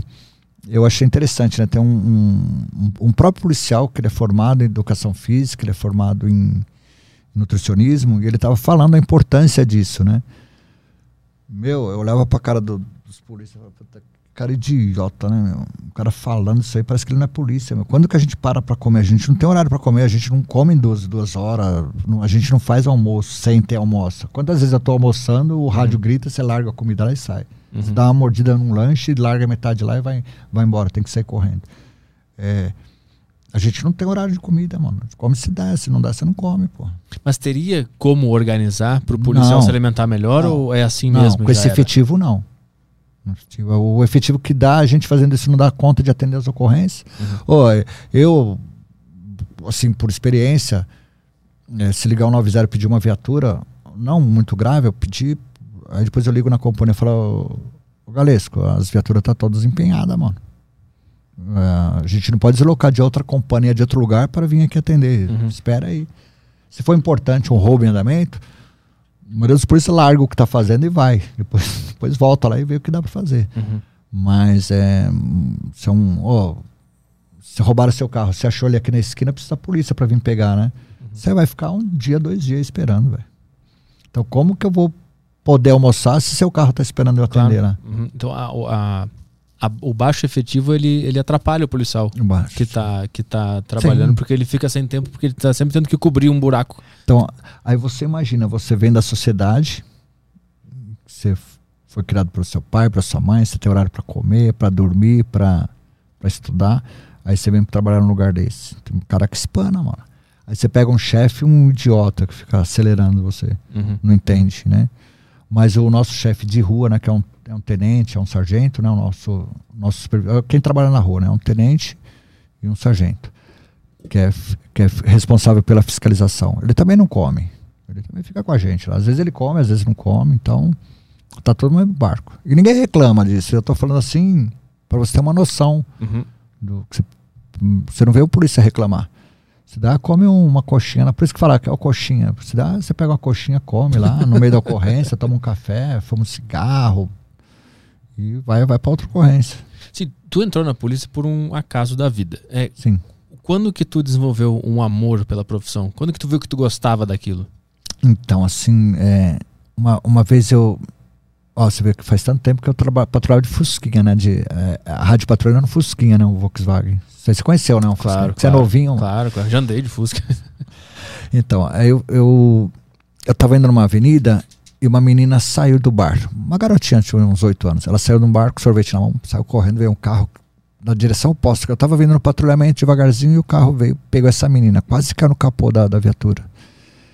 E, e ela ela estava é, consciente, o olho dela saiu muita lágrima, não conseguia falar, né? Que ela deve ter tido uma pancada na coluna e, e a gente conseguiu fazer um, um, Não tinha resgate, mano. Mas a gente sabia que uh, o socorro pode salvar ou pode matar a pessoa. E eu não sei de onde eu tirei, tinha uma, uma construção, fui lá, arranquei uma tábua que estava segurando um, uma parede lá, com, com, cimento fresco, eu consegui arrancar ela, fiz de prancha e socorri essa criança, né, meu? E não cabia como que você pôr no Fusca, né? Parou uma Kombi, né? Uma perua, nós colocamos de atravessado eu, e a gente orientou o motorista, falou, vai devagar, foi em Itaquera, né? O Hospital Planalto. Vai devagar, não precisa correr, para não balançar muito, né? Ela uhum. tava num. Pegamos tipo uma porta, metade de uma porta de, de casa, cortada no meio e tava escorando a. Uhum. Nós colocamos ela, deu certinho. Era uma Kombi de um, de um cidadão que tava passando. Passamos, enquadramos, ele falou: ah, vamos socorrer. Uhum. Cara, chamar quem? Não tinha resgate, cara, não tinha ambulância. Uhum. Ambulância você podia chamar, mas ia demorar, sei lá. E, e tava com hemorragia, acho que interna, porque tava saindo sangue do nariz da boca, do ouvido. E ela, e os olhos dela lacrimejando, olhando para mim. Ela, ela botando maior fé na gente, né, mano? Aí eu falei, caralho, meu, o que, que você vai fazer? Aí fomos fazendo esse socorro. E eu fui. A gente conseguimos chegar no hospital. O, o, o médico que veio atender na, no, no pronto-socorro, ele olhou assim e falou. Ele nem tirou a tábua, colocou na própria maca, né? Que eu contei pra ele que ele falou, ah, ela, ela deu. Ela caiu. Ela rodopiou no alto e caiu meio com o ombro de chapa assim, depois as pernas, né? Ele, ele, ele viu a gravidade porque ele deve, ele deve. Acho que ele soube o que, que tinha acontecido nela por dentro, poderia ter acontecido. Aí ele, aí ele falou para não tirar daquela porta, né? E colocou na maca e correu. E, e ele falou, pô, parabéns tal, né? E aí eu fui embora, não vi mais. Aí no outro serviço, fui levar outra vítima lá tal. E eu passou uns, uns trabalhos, eu deparei com esse médico. E esse médico estava lá fora fumando, eu fui lá levar uma um acidente de trânsito, não era grave e tal. Aí ele, ô, oh, você que trouxe aquela menina, ela tá bem e tal. Ela, e ela perfurou as. Ela quebrou as costelas. E se você tivesse dobrado ela, teria perfurado, ela, você teria matado ela. Então, parabéns pelo socorro que você fez. Você salvou uma vida, viu, no seu, no seu currículo. Se não fosse o socorro que você tivesse prestado, e ela teria morto. Eu falei, caralho, né, meu? Salvei uma vida, né, meu? Porque isso aí, pra muitas pessoas, isso não é importante. Pra mim é muito importante, cara. Porque pô, você conseguiu salvar uma vida, você fez a diferença. Porque se, se a pessoa já perdeu alguém muito importante por um acidente besta desse, ainda mais uma criança, sabe do que eu tô falando. Quem não, quem não perdeu Uhum. pode tentar sentir o que, que eu senti, mas quem perdeu sabe se, se eu tava lá na, na né, aquele papo que eu falei que deve ser um negócio divino, né? Uhum. Por que, que aconteceu isso perto de mim, né? Por que, que aconteceu? Por que, que eu estava lá? Por que, que eu tive a ideia? Né? Eu tive a proatividade de fazer aquilo e eu era muito novo, mano. Eu era muito novo. Tava com quantos anos nesse, nesse ah, não vou nesse- lembrar, mas eu não tinha 25 anos ainda, entendeu? Eu tinha uns 23 anos. Eu é, foi no mesmo, mesmo mesma época, mesma época, deve ser no lá por volta de 88. Uhum. É que tava tava colocando os opalas na época naquele batalhão, então deve ser 87, 88. Uhum. Ah, Esse foi o fato que, que te deu Não, certeza de que não, tu é, esse de- fato me, me marcou muito. Aham. Porque eu falei, cara, esse trampo é da hora, não precisa ficar só dando tiro nos outros, tomando tiro, né? Você vai fazer a diferença. Uhum. Então minha, minha vida foi indo assim, eu, eu me sentia bem com essas coisas, né? De, de você poder salvar. Depois também atendi uma tentativa de suicídio, eu, eu- usei o mesmo procedimento, né? A pessoa tinha né, tentado cometer o suicídio e, e a gente conseguiu salvar essa vida. Depois eu encontrei com essa pessoa, né? E ela agradeceu. Então, a, é, você não tem dinheiro que paga isso. E por isso que a gente é idealistas, né? É, uma profissão, sei lá, né? Tem que ter um, tem que ter um gosto especial por ela.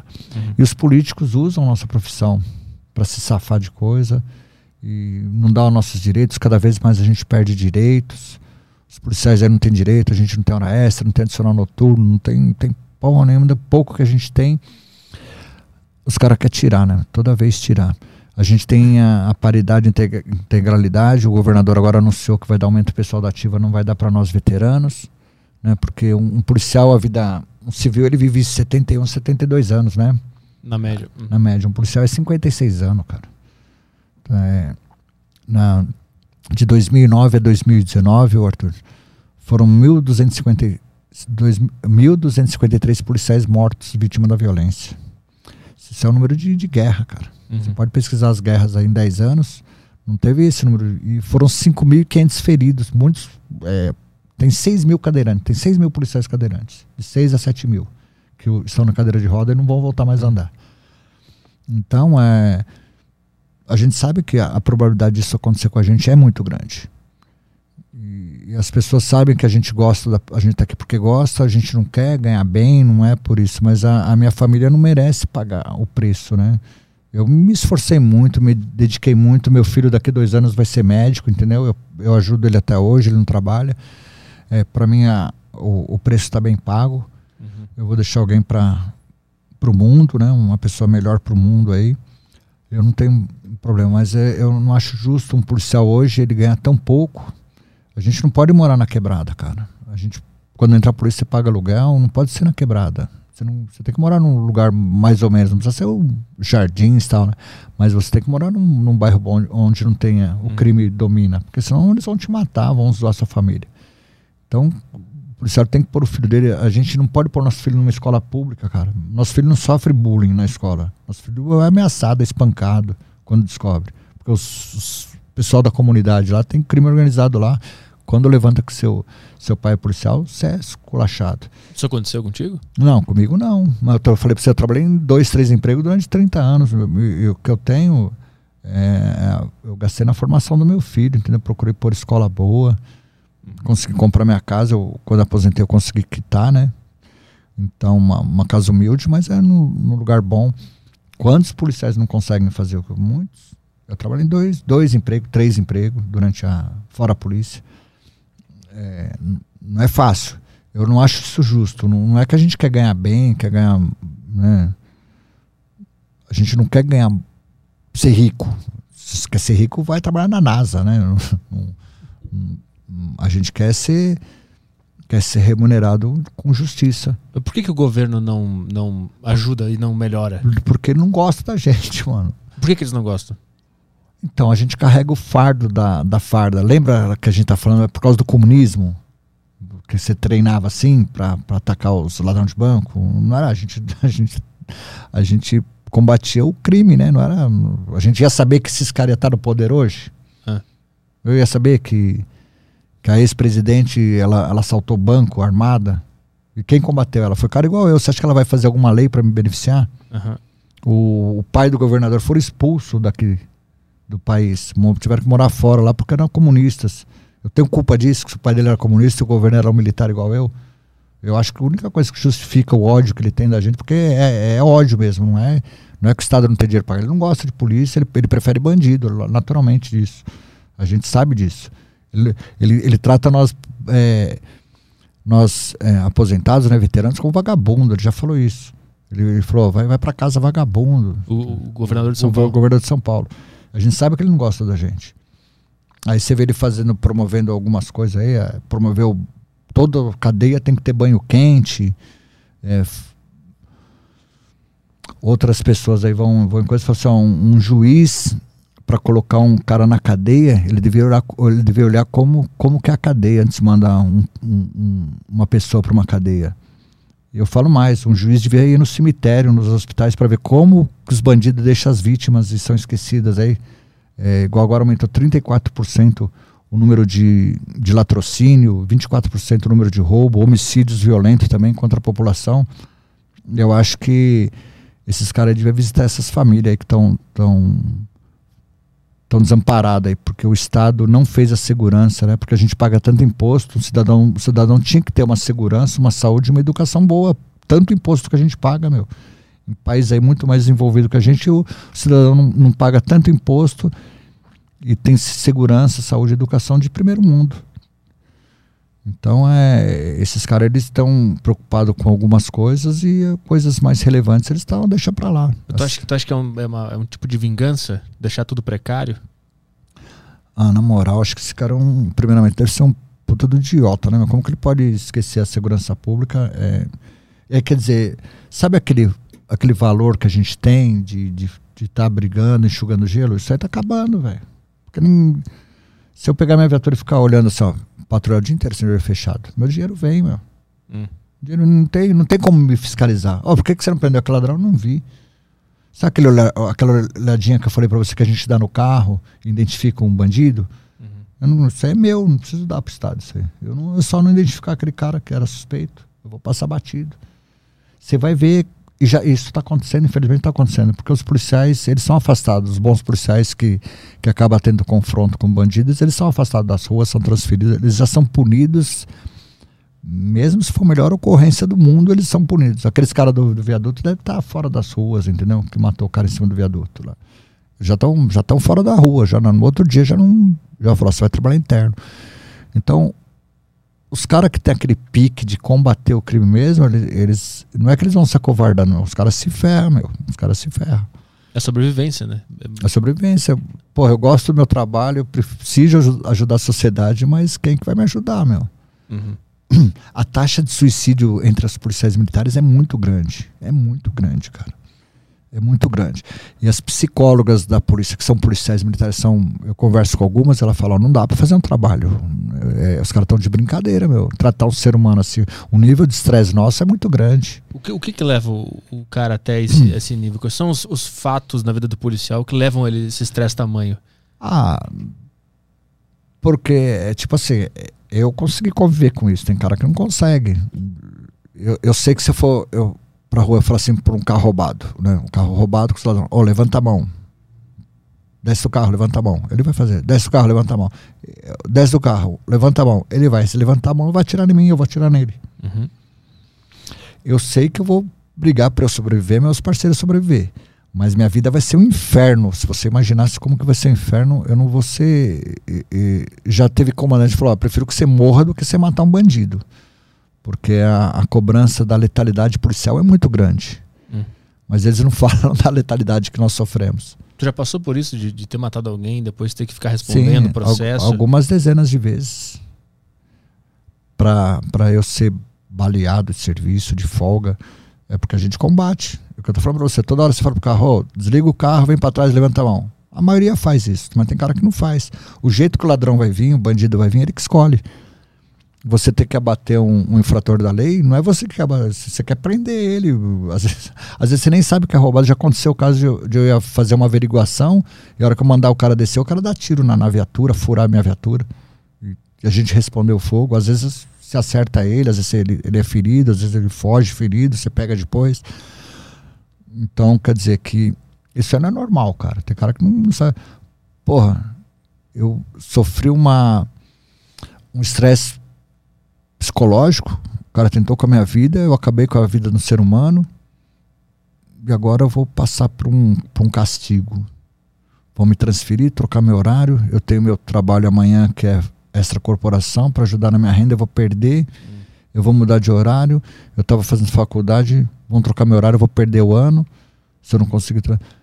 E, e eu estava fazendo a coisa certa, eu só sobreviver a uma injusta agressão. Aí tem cara que Aí o cara que quer tentar ser bom, ele fala: ah, não, vou ser bom nada, eu vou ficar aqui na moita, aqui, ó, não preciso fazer nada, não preciso fazer nada que meu salário vai vir. Para que que eu vou? Para que que eu vou tentar prender alguém, algum infrator da lei? Eu vou ficar aqui na manha. Ninguém, ninguém vai encher o saco dele. Qual foi o teu caso que, que, que tu passou por isso? De, de ter matado o bandido ou de ter atirado nele e tu teve que responder depois e tu percebeu que esse tipo de coisa acontecia na polícia? Não, a, a isso aí não acontecia antigamente. É, foi se adaptando porque é, a polícia, o Estado não é para matar as pessoas. Ah, não, não, é, isso não é uma regra, mas vai falar, não é só para a polícia que tem que falar isso, tem que falar para os bandidos, bandido, para de atirar no policial, entendeu? Lá na, na, na, ponte lá viu se o policial demorar um segundo ele ia tomar um tiro, uhum. ou o parceiro dele. Você tem que agir. Você acha que o policial saiu de manhã e falou assim: hoje eu vou matar alguém, hoje eu vou matar, vou pegar alguém, e vou matar alguém. Claro, sempre ah, uma reação, né? É, sempre... Ah, é o que eu falo sempre, Arthur. A gente não sai na rua para matar ninguém. A gente sai para sobreviver. O cara que sai para morrer. Porque o cara é um idiota, meu. A gente só faz, a gente treina, né? Todos os policiais é, é treino, não é muito bem treinado, mas é treinado para isso. A gente bate nessa tecla. Aí o cara, o cara vai, porque os, a gente, a PM faz muita prisão por dia, por mês por ano. Tinha que, o certo tinha que construir uma cadeia por ano. Aí não ia dar, com, com mais de mil pessoas aí não, não ia dar. Uhum. Porque é muitos presos. E, os, e, cai lá, o juiz solta. Solta porque não tem lugar para pôr. E o cara ele é rescindente. É, numa pesquisa não muito. Não é recente, mas não é muito antiga. É, 78% do, dos infratores da lei era para estar tá puxando cadeia. Ele sai por algum benefício da lei porque não, não tem lugar para ele ficar lá preso. Aí eles tiram da cadeia. Aí eu, que, que isso aí, o que, que acontece com isso? A, a impunidade gera violência. É uma da, eu acho que é um dos fatores que tem mais violência. O bandido fica mais forgado, mais violento, porque ele não paga pelo que ele faz. Uhum. Ele sabe que ele vai puxar no máximo se pegar ele um terço da pena. Já aconteceu de tu prender um cara e ver ele de novo sim, semana sim, seguinte? Não, foi um, isso aí dá muito no, no tráfico, né? Porque o, você prende o traficante, às vezes você não você pega um pô, o cara não fica com um monte de droga com ele. Você pega ele com um pouquinho lá com o dinheiro, depois ele vai lá, pega mais um pouco lá e fica vendendo. Uhum. Aí acontece você pegar bastante droga, mas você fala assim pro juiz, ó, essa aqui tava no bolso dele, essas cinco petequinhas de droga tava com ele, mas ao lado dele tava esse negócio aqui, tava essa 100, essa 100 petequinha aqui, ó, esse dinheiro tava com ele. Ah, mas isso aqui você não pegou com ele, não? Tá bom, obrigado, policial. Aí no outro dia você vai lá, ele tá vendendo de novo, caralho. Como é que foi? Eu falei, é, eu falei que era, eu tinha acabado de comprar para me usar. Eu falei, pô, vamos lá de novo então. e, e, como é que é? É frustrante ficar vendo isso repetindo é, semana você semana. Não, você não gostaria que isso acontecesse, né? Porque se aquele cara tivesse tivesse preso, outro falou, outro ia pensar assim, eu não vou lá vender, porque senão vão vir aqui, vão me prender de novo. Tá. Vai lá, vai lá traficar, porque se a polícia pegar, o juiz solta, a lei solta. Não é o juiz, né? É a lei que permite fazer isso. Então, é. Aí a droga, a droga, ela, eu sei que muita gente é a favor, outros contra, mas a, eu, eu, sei que a droga é muito nociva para a sociedade, para a família, para tudo. Meu. Você vai na Cracolândia lá, você vê médico lá rodando lá, você vê piloto de avião.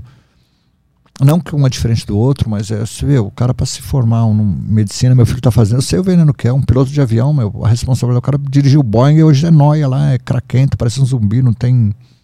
Só quer pipar a pedra dele. E aí você vai, você conversa. Eu trabalhei lá algum, alguns alguns trabalhos, lá fiz um trabalho lá da o estágio meu de sargento eu fiz lá, né? E você acaba ficando lá, você acaba conversando com os você fica amigo do, dos craquentos lá, né? Do, dos paranoia lá. E aí você vê cada história de vida é que é impressionante. Falou, puta, por que, que você tá aqui? Falou, não sei, meu. Aí você vê, porra, se eu tivesse combatido mais o tráfico, talvez eu tinha salvado essa, essa alma aí, né? Que é poucos que voltam, meu. Poucos. Mas tu acha que tem esperança? Depois de tudo que tu já viu, todo o sistema, como não, é que ele cara, tá. O homem, o homem perdeu a esperança, ele morre. Isso aí é meu mundo, viu, Arthur? O seu mundo você não tem que pensar nisso. Você tem que viver aí, rezar para você não trombar com, com, com um cara violento, para fazer mal para você ou para sua família. Eu tô falando que eu vivi isso, né? Uhum. É, é um mundo diferente. Às vezes o pessoal fala, oh, você é famosinho no, na rede social. Eu falei, famosinho. Caralho. Falei, tem, tem diferença entre você ser famoso e você ter feito a diferença. Né? É, essa mão que salvou muita gente, tirou algumas vidas, mas é tudo que eu fiz o que tinha que fazer. A, a gente não é famosinho porque a gente é bonito, é bombado, é, é estrela, joga bola bem, sabe cantar um pagode legal. A gente é porque eu eu, fui um dos primeiros policiais a ter rede social, eu saí na, na Veja, né, numa reportagem da Veja. E eu não podia dar entrevista porque nós policiais não podemos dar entrevista sem autorização do nosso comando. E a menina da Veja, ela ficou pesando na minha para mim dar entrevista. Falei, ó, fala lá com o nosso Seconsoc, né, Centro de Comunicação Social, se eles autorizar, o meu comandante autorizar, eu, eu dou entrevista. Mas por que, que você tem tanto seguidor? Eu falei, ah, meu, eu não posso dar entrevista. Aí eu sei que ela ficou pesando na minha. Eu falei, meu, sei lá, tem moleque que gosta de jogar bola, outros gostam de, de roubar, ou outros gostam de, de, ser polícia, né? Ou gosta do Batman, ou às vezes o cara vê, vê na gente um policial, porque quando, quando a gente passa com a viatura, toda criança inocente dá um positivo, dá um tchauzinho pra gente, né? E às vezes, é, às vezes um policial respondeu para essa criança, ela, ela vê um ídolo lá, o cara com aquela maquinona, aquele carrão cheio de revólver, né, meu? Ele vai lá no nos caras, nos bandidos. Então tem criança que vai crescendo com essa, com essa fixação aí. E com isso, uh, eu falei para ela assim, eu, eu acho que o moleque gosta de polícia, eu não sei. Aí ela pegou isso daí e pegou também uma, uma postagem que eu fiz, eu estava de serviço ainda, estava nativa eu tirei uma foto com o fuzil, já tava, era de madrugada, bem escuro, eu, eu escrevi assim embaixo da, da foto, né? à noite os ratos saem das toques, nós vamos à caça. E eu fiquei, fui punido por isso, mano. Foi punido por isso? Por isso, por dar entrevista sem autorização do meu comandante. Ah, pela entrevista? Pela entrevista. Saquei. Aí falou, mas por que, que você eu falou, não dei entrevista, mas por que, que ela falou? Ah, ela pegou minha rede social lá. Mas quem mandou você fazer rede social? Aí era um negócio novo, não tinha no Sim. nosso regulamento disciplinar, assim, é uhum. é proibido você ter rede social. Que foi a punição? Eu fiquei sem para casa dois dias, né? Porque a punição é, é, prisão, né? Prisão administrativa que a gente fala. Aí você, é, em vez de você ir trabalhar e ir para casa, você fica lá, fica 24 horas, 48 horas sem. Uhum. Você uhum. dorme lá, come lá. Uhum e fica dentro do batalhão, fica preso. Né? É a prisão administrativa. Hoje está tá mudando a lei, né? A gente brigou bastante para ter um código de ética, né? Porque você você não consegue deixar um traficante preso. Aí porque você falou uma coisa, você ficar preso é. Postou, é uma, é, postou uma foto, vai preso e o cara não vai. É pra fuder, né? Então. Ou pode falar palavrão? Claro, claro. Eu às vezes escorrego. Lógico. Eu, eu tô me policiando aqui, viu, cara? Não, não precisa. Tá vivo, tá vivo. Não precisa se policiar. Dá, dá, dá mais ibope. Não, não tem problema. Não, também é que às vezes é sei lá, o, a, rede, a rede social em geral ela corta, né? Ela não, não, vocês não alcançam onde vocês querem quando a gente fala a palavra. Eu tô me policiando aqui. Ah, mas quem a gente fala? Que ah, fala, a gente então, fala foda, então que fudeu, se foda, então. caralho, então. que se foda tudo. Em que momento da, da, da tua carreira tu sentiu a necessidade de buscar outros empregos fora da polícia? Não é, porque é, você, é, quando, eu, quando eu casei, minha esposa tinha um bom emprego, né? E é tudo coisa da vida. A gente tinha um bom emprego, a gente vivia bem, a gente passeava. Eu estou há 33 anos casado. E hum, a gente se programou, não tinha filho, demorou cinco anos para o meu filho nascer. A gente viajava, ia acampar, ia andar de moto e tal. Eu não, eu não trabalhava porque eu, na época eu ganhava 10 salários mínimos ela ganhava mais que eu. Ela era psicóloga, ela é psicóloga, ela é, foi secretária executiva de, de, do Banco Itaú e tal. E a gente vivia bem. A gente morava de aluguel, a gente está curtindo dois jovens, né? E aí ela, ela ficou doente, cara. Ficou doente, ela perdeu emprego. Aí veio meu filho, ela não podia ficar grávida. Aí tinha que tomar hormônios muito caro. Né? Eu, tinha que pedir, fazer a rifa, eu pedia para os outros, os comerciantes, que às vezes você atende uma, uma ocorrência, o cara quer te agradecer, né? E você não. Não. O agradecimento eh, já tá bom, não precisa dar nada. Uhum. Aí você acaba virando uma amizade, aí os caras vê o problema. Aí eu lembro que uma, uma vez uns comerciantes fizeram uma vaquinha e era mil dólares uma injeção, cara, que minha mulher tinha que tomar no umbigo, hormônio. E eu fiquei muito feliz porque esses caras, eles ficaram sabendo do meu problema, os colegas falaram para eles e eles fizeram a vaquinha e compraram. E ela tinha que tomar aquilo lá, senão ia perder o tratamento e tal. E eu falei, puta merda, eu, eu na hora de folga eu. Aí eu fui fazer mão branca, cara. Tava tendo uns roubo a banco, aí o que, que eu fazia? Na hora de folga eu ficava paisando do lado de fora do banco. Quando vinha aqueles 10, 15 caras, tudo armado de metralhadora, eu com um revólver, eu ficava lá na porta esperando esses caras chegarem. Isso se chama mão branca. É mão branca. É um bico assim que a gente fala, é, é, é bico, né? Bico alça de caixão, né? Porque você tá dentro do caixão, só falta alguém te levar, né? Porque. Mas como, assim? Isso tu ia por conta própria ou alguém te Não, porque a, a, as empresas de segurança sabem que para ela colocar um vigilante treinado lá fora do banco, paisa, não pode, né? Como que você vai pôr um segurança lá? Uhum. E as empresas de segurança, elas são espertas, porque ela vai pagar bem para mim e para ela é pouco, porque para ela formar um agente de segurança, é, pagar um cara armado para ficar lá, para alugar uma arma. Pô, já tem eu que tenho minha arma, sou um perito, porra. Eu fico uhum. o dia inteiro correndo atrás de ladrão. Uhum. Só que eu não vou ser, eu não vou ser caçador, eu vou ser a caça, né? E aí a gente ficava na porta dos bancos.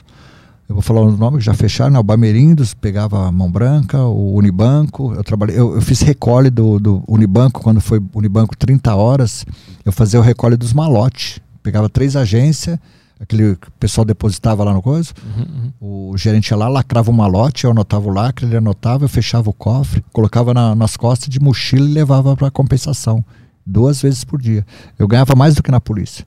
Uhum. Mas acho que só colega meu morreu os três, porque o, aquele ladrão tinha que. aquele cheque ia ter que ir para compensação. Aí quadrilhas especializadas, eles faziam depósito em empresas gigantes, eles tinham comprovante, aquele cheque não ia para compensação. Uhum se, um, se o motociclista fosse roubado, uhum. como que ia? O banco, o banco ia, ia ter que pagar aquela empresa.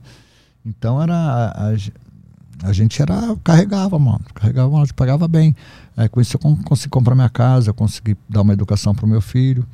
Eu não terminei minha, minha faculdade que eu não consegui porque na polícia hoje eu não sei como que tá, mas a gente tinha problema para poder estudar, né? Tinha, você falava assim, não é igual uma empresa, ó, precisa sair duas horas mais cedo para ir na faculdade. Não, não, você quer ser polícia, você quer ser advogado. Uhum, uhum. Você tem como? Tem, tem, tem ocorrência para você atender aí. Então, tentei fazer umas três vezes faculdade, eu não terminei.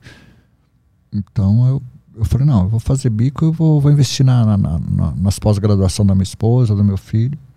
E tá aí, meu filho é formado em enfermeiro, pós-graduado, e agora está fazendo medicina. E a tua mulher, como é que ficou? Minha mulher ficou bem, ela, ela, depois não pôde ter mais filho. Esse meu filho foi uma, uma gravidez de, de muito alto risco.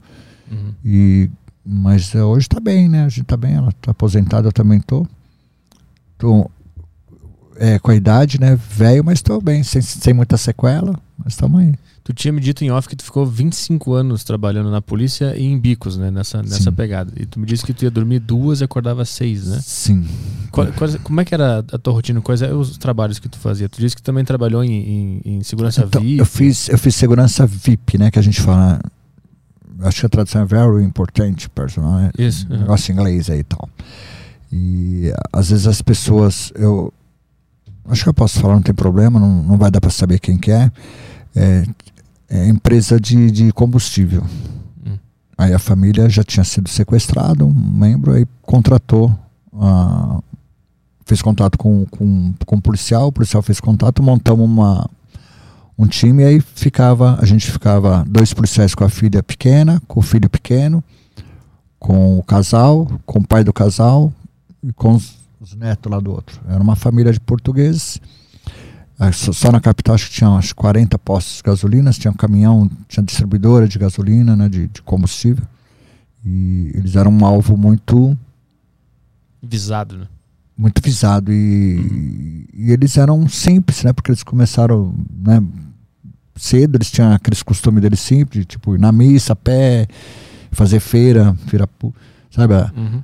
os veinhos. E aí ela falou, pô, sequestrar meu pai também. A gente começou a acompanhar eles, né? Então, era. Eles pagavam bem também.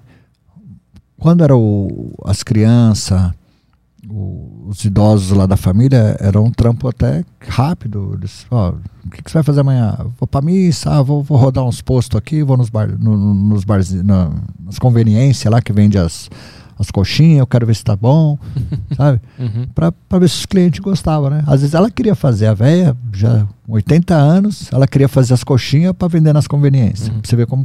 Não era por causa do dinheiro, era pelo prazer de trabalhar, né? Esse povo, eles têm muita gente rica, que são bem de vida, é porque o- os patriarcas, eles eram trabalhadores, eles gostavam de trabalhar até hoje, os caras se deixassem, eles, ta- ela tava fazendo coxinha lá pro, pro marido vendendo posto de gasolina. Uhum. E, ela, e ele queria ir no posto de gasolina pra ver, né? Dava uma rodadinha tá, em Tu, alguns postos. tu acompanhava. Acompanhava. Tinha um, um motorista policial e atrás ia do- eh, no carro blindado, ia eu e outro policial atrás fazendo a escolta. E algum dia aconteceu alguma coisa? No, no VIP, não. No VIP, não. E qual Não. que aconteceu? Aconteceu que à noite, eu- o que, que eu fazia para a família? Hum. Eu fazia, eu mais uma equipe, nós fazíamos o recolhe do, do dinheiro. Uhum. 26 postos de gasolina na, na capital. A gente tinha em, em quatro policiais. Eu tinha a chave do cofre, ela abria, colocava tudo o dinheiro, os cheques, né, que era pago em cheque, colocava, lacrava o saco, falava pro, pro, pro gerente, ó, ó o número do lacre aqui, anota aqui, beleza. Lacrava, fechava o cofre, ia pro outro, outro. Uma vez no domingo, um domingo, era no, no final de semana, era feriado, e os postos de gasolina bomba. Porque todo mundo enche o tanque para viajar, né? E a hora que eu, eu e o meu camarada entramos nesse posto de gasolina, a pior coisa, é, o carro do- que a gente fazia era uma Blazer. E o dia que a gente foi trabalhar, tava que, o tucho da vela saiu e não tinha como a gente. Aí cada um foi com um carro. Nós rachamos em dois, porque os dois eram duas portas, não dá para fazer com quatro portas. Só, vamos fazer o seguinte: são 26 postos, você faz esses 16 que é perto, vocês fazem esses. A gente rachou lá e fizemos um percurso para ir rápido, né? Porque a gente queria fazer rápido. E nunca aconteceu nada, não vai acontecer agora. Aí tava eu e o parceiro, ele tava de Ranger, aquelas picape, e só tinha dois lugares, não dava pra fazer em quatro. Aí a hora que ele, eu tava com a calibre 12, mano. A hora que ele entrou pra fazer o. Entramos nos postos de gasolina, nós olhamos os frentistas, era tudo bandido, cara. Os caras estavam furando o cofre. E como nós mudamos o horário a, a, pra fazer, nós chegamos mais cedo. O cara tava acabando de furar o último cofre. Já tinha arrombado, já tava tudo em. E aí ele foi. Aí ele que foi atacar do ele foi abrir a porta falou: tá enquadrado, galo. Aí os caras de lá de baixo, o frentista já. Para, meu, e tiroteio. Aí um, um indivíduo foi alvejado na perna, né? Os outros correram, dois nós prendemos. E eu tava de folga, hein? E aí chamou a viatura, a viatura chega, você tá com calibre 12 na mão. Fica, deita, vou te matar. Eu falei, é polícia, deita no chão, deita no chão. O outro, outro também é. O cara mostra funcionar, ô, pega, aí, irmão. Tal. Que foi, tem um cara baleado, olha, esses dois aqui nós prendemos, mas não demos geral ainda. Foi lá, pegou a arma deles tal. E aí socorreu o outro cara, o outro cara morreu. Aí pegou uma, foi a primeira vez que vi uma ponto .40 na minha vida. Nem a polícia tinha e o ladrão já tava com uma ponto .40. E isso foi que horas? Eu queria, eu queria entender a tua rotina. Tu trabalhava na polícia que horas e esse, e esse trabalho era Esse trabalho a gente nós fazíamos da, da meia-noite até, até acabar. Às vezes Ah. você fazia em três horas, duas horas e meia, não tinha horário, né? Da Aham. meia-noite a gente começava a fazer um, um dia fazia essa volta aqui, outro dia fazia pra cá, pra não Uhum. cair numa rotina. de- E tipo assim, poderia qualquer dia alguém tentar é, enquadrar a gente, né? Igual esses caras, eles não, eles não vieram roubar a gente, eles foram roubar o posto. Eles Uhum. sabiam a hora que a gente ia chegar. A gente chegava depois da meia-noite, depois da uma hora da manhã, que era bem longe, né? Então a, a, a gente não, não fazia uma rotina. E nesse dia a gente foi muito cedo, porque era o mais longe e a gente às vezes nós fomos direto para lá. Aham. Chegamos lá primeiro, ia demorar mais duas horas. Não quer dizer que os caras calcularam. Você fala, eles vão chegar aqui tipo duas horas da manhã. Uhum. Era meia-noite e meia, a gente estava lá. Então, quer dizer, ele já tinha furado. Eram quatro cofres pequenos desse posto. Eles já tinham arrombado os três e faltava o último. Uhum. Foi na hora que nós chegamos. Então foi um tiroteio da porra, mano. como é que é estar no meio de um tiroteio, psicologicamente falando? A tua mente, ela ativa o modo de sobrevivência total, eu imagino. Sim. Mas como é que é estar nesse modo? Você. é, eu quero tentar te explicar. Se eu, eu sei como que é, mas eu, se eu falar com alguém igual eu, a gente vai se entender, né? Mas Sim. como você é muito leigo né, na- no assunto, eu, eu vou querer te deixar. É, é, o fato do- da gente se tratar numa ocorrência dessa, para nós é natural. É, a gente fica mais nervoso num parto. Ah. Porque a, a gente faz um treinamento, a, a gente espera esse tipo de ocorrência, a gente tá espera, porque ela pode acabar com a sua vida. Então você está mais preparado psicologicamente para atender uma ocorrência dessa tiroteio. Para mim, uma ocorrência dessa seria normal. É igual um. Você pedir uma pizza de mussarela, na, na- o cara vai te trazer uma pizza. Hum. Agora pede uma pizza lá de picanha tal, o cara vai, vai se atrapalhar a fazer. É igual. Agora, uma ocorrência de tiroteio, você está preparado. Não é igual a primeira que eu tive lá atrás nos anos 80, como agora que eu tive nos anos 2000. É diferente. Eu já tô. Você vai. O pizzaiolo vai estar. a pizza vai ficar mais gostosa, vai ficar mais bem feita. Uhum. Igual nós, sobrevivemos, um infrator da lei alvejado. E aí o problema que gera depois disso é, é complicado você explicar que você tá. Aí você vai ser punido disciplinarmente por causa disso, porque você não Hum. pode fazer serviço de extracorporação, a gente é proibido de fazer. Ah, é pro... Eu tô falando agora, Aham. porque agora eu já tô aposentado. Claro. Uhum. Mas se eu tô nativo, eu falo, não, eu vou. O que, que você faz? Ah, eu vou numa ONG aí, eu, eu dou o meu, eu dou meu tempo para eles. O que, que você faz? É, a gente fica orando lá, sei lá. Mas não, todo policial faz um, um serviço extra corporação. A gente vai pra ONG, né? Vai pra ONG. E Qual é a punição para o serviço extra? De- depende, a gravidade. É, você não está fazendo coisa errada. Você não vai fazer segurança numa, num bingo que é clandestino. Você não vai fazer pro traficante, pro cara que jogo do bicho lá, uhum. pegar dinheiro, fazer recolhe do, do, do bicho. Tem Aham. cara que faz, porque o cara paga bem. Uhum. E quem que vai recolher o dinheiro? Como que ele vai contratar um carro forte para recolher o dinheiro do, do bicho? Se põe uma pessoa que não é de confiança, vai roubar ele. Uhum. Então, é, eu, eu procuro não fazer, porque se os caras virem roubar, eu não vou fugir e largar o cara lá, eu vou, Sim. eu vou encarar. Então, eu, graças a Deus, eu nunca. Eu fiz segurança em bingo, quando o bingo era liberado, tinha bingo em todos os lugares. Os caras gostavam que a polícia fazia, né? Porque a gente sabe lidar melhor com o povo, né? Se precisar tomar uma atitude mais assim, se for uma ocorrência de se vierem roubar o bingo, que tem muito dinheiro, a gente sabe como, como agir. Então, é, é um trampo cansativo, mas não, não foge muito do nosso trabalho, né? Que é atender o público. Bingo, quem que vai? Essa maioria é gente boa, né? Pessoas de idade, não tem problema, né? Com, com o público que vai frequentar o bingo, o bingo, mas tem o problema dos bandidos vir roubar, né? Então, eu já fiz segurança em bingo, mas quando era, era legalizado, a maioria, a gente fazia em 12 policiais. Era um, geralmente era um oficial, né? Que Uhum. ficava comandando a gente e tal. Então eu. Mas eu fiz bico muito perigoso. Eu fiz recolhe de malote de banco, segurança de banco, pizzaria, lotérica. Esse de posto de gasolina do recolhe é muito perigoso. Porque eu, depois o carro forte começou a fazer.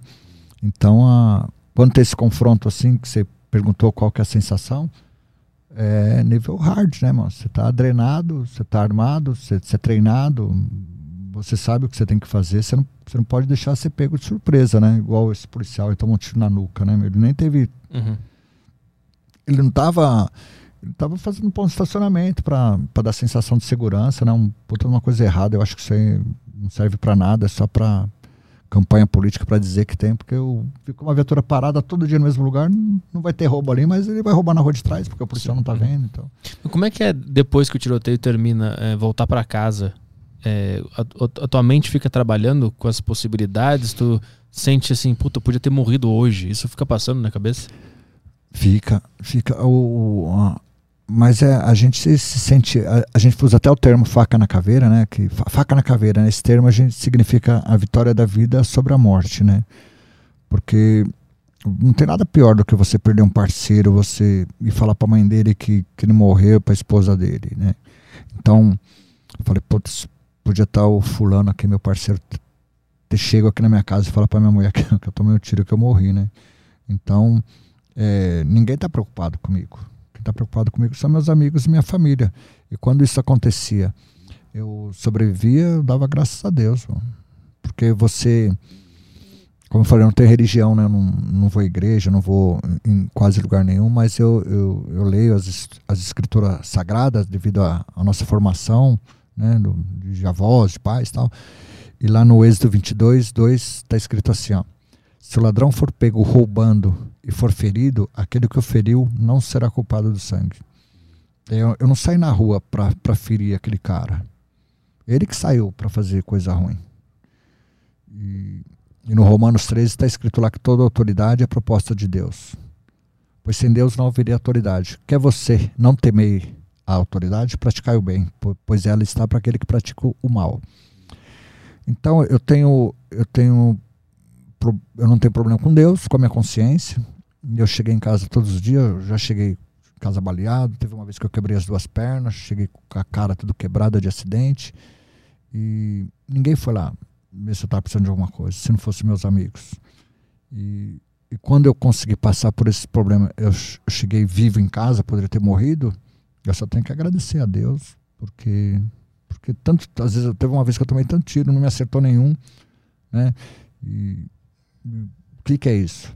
às vezes acertou. Outro dia eu tava de folga, eu tomei um tiro no peito. Eu tava com um maço de 5 mil reais no, no bolso, furou todo o dinheiro, desviou a bala, entrou aqui. Eu fiquei 10 dias no hospital e o médico falou: Meu, onde pegou o tiro é bem no coração, né? E o dinheiro me salvou.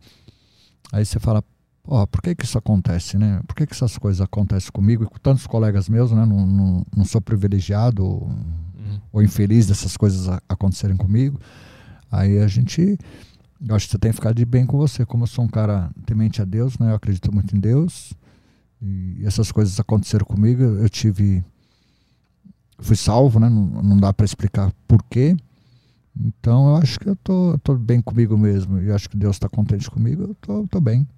Psicologicamente, é, é, tua mente não fica não, abalada não. depois disso? Não é difícil não. dormir, é tranquilo não, viver. Não, é de é boa. Louco, eu durmo mesmo, aí que eu durmo mesmo. Eu, eu não consigo dormir quando o cara atirava em mim e corria, eu não conseguia pegar ele. Às vezes acertava meu parceiro. Você vai fazer uma abordagem, o cara dá um. Quantas vezes a gente desce do carro, o cara desce atira. Você não dá pra reagir porque você pode acertar alguém inocente, aí o cara foge. Isso Mano, que tira o sono. Esse é tira o sono, né, meu? Esse cara vai atirar em alguém uhum. amanhã, ou hoje, depois, e vai matar alguém e você deixou ele escapar. Aí você se sente culpado de você não ter feito é, ele não responde pelo que ele fala, eu respondo. Uhum. Então, às vezes, você não, você não pode reagir à injusta agressão. Aquele, aquela violência que você sofre, você não pode reagir, porque, igual quando eu fui baleado, meu, dava para me ter atirado um cara, mas tinha um ônibus atrás dele, se eu, sei lá, acerta, atravessa ele, atravessa ônibus, pega alguém lá inocente lá, uma criança, um, sei lá. Aí você fica pensando, meu, você pensa nas pessoas, né? Eles não, meu. Eles estão na rua para matar e destruir. A única coisa que eles têm medo disso daí é um cara igual eu. Trombar com eles, não tem medo de nada, mano. Quando que foi essa, essa, essa história que tu foi baleado? Qual foi a primeira vez que isso aconteceu? Não, vou falar essa do, do tiro, né? Uma vez eu tomei um tiro de, de raspão na cabeça e ocorrência, mas eu tava de folga. Aqui no Tatuapé. Conhece o Tatuapé? É próximo. Uh -huh.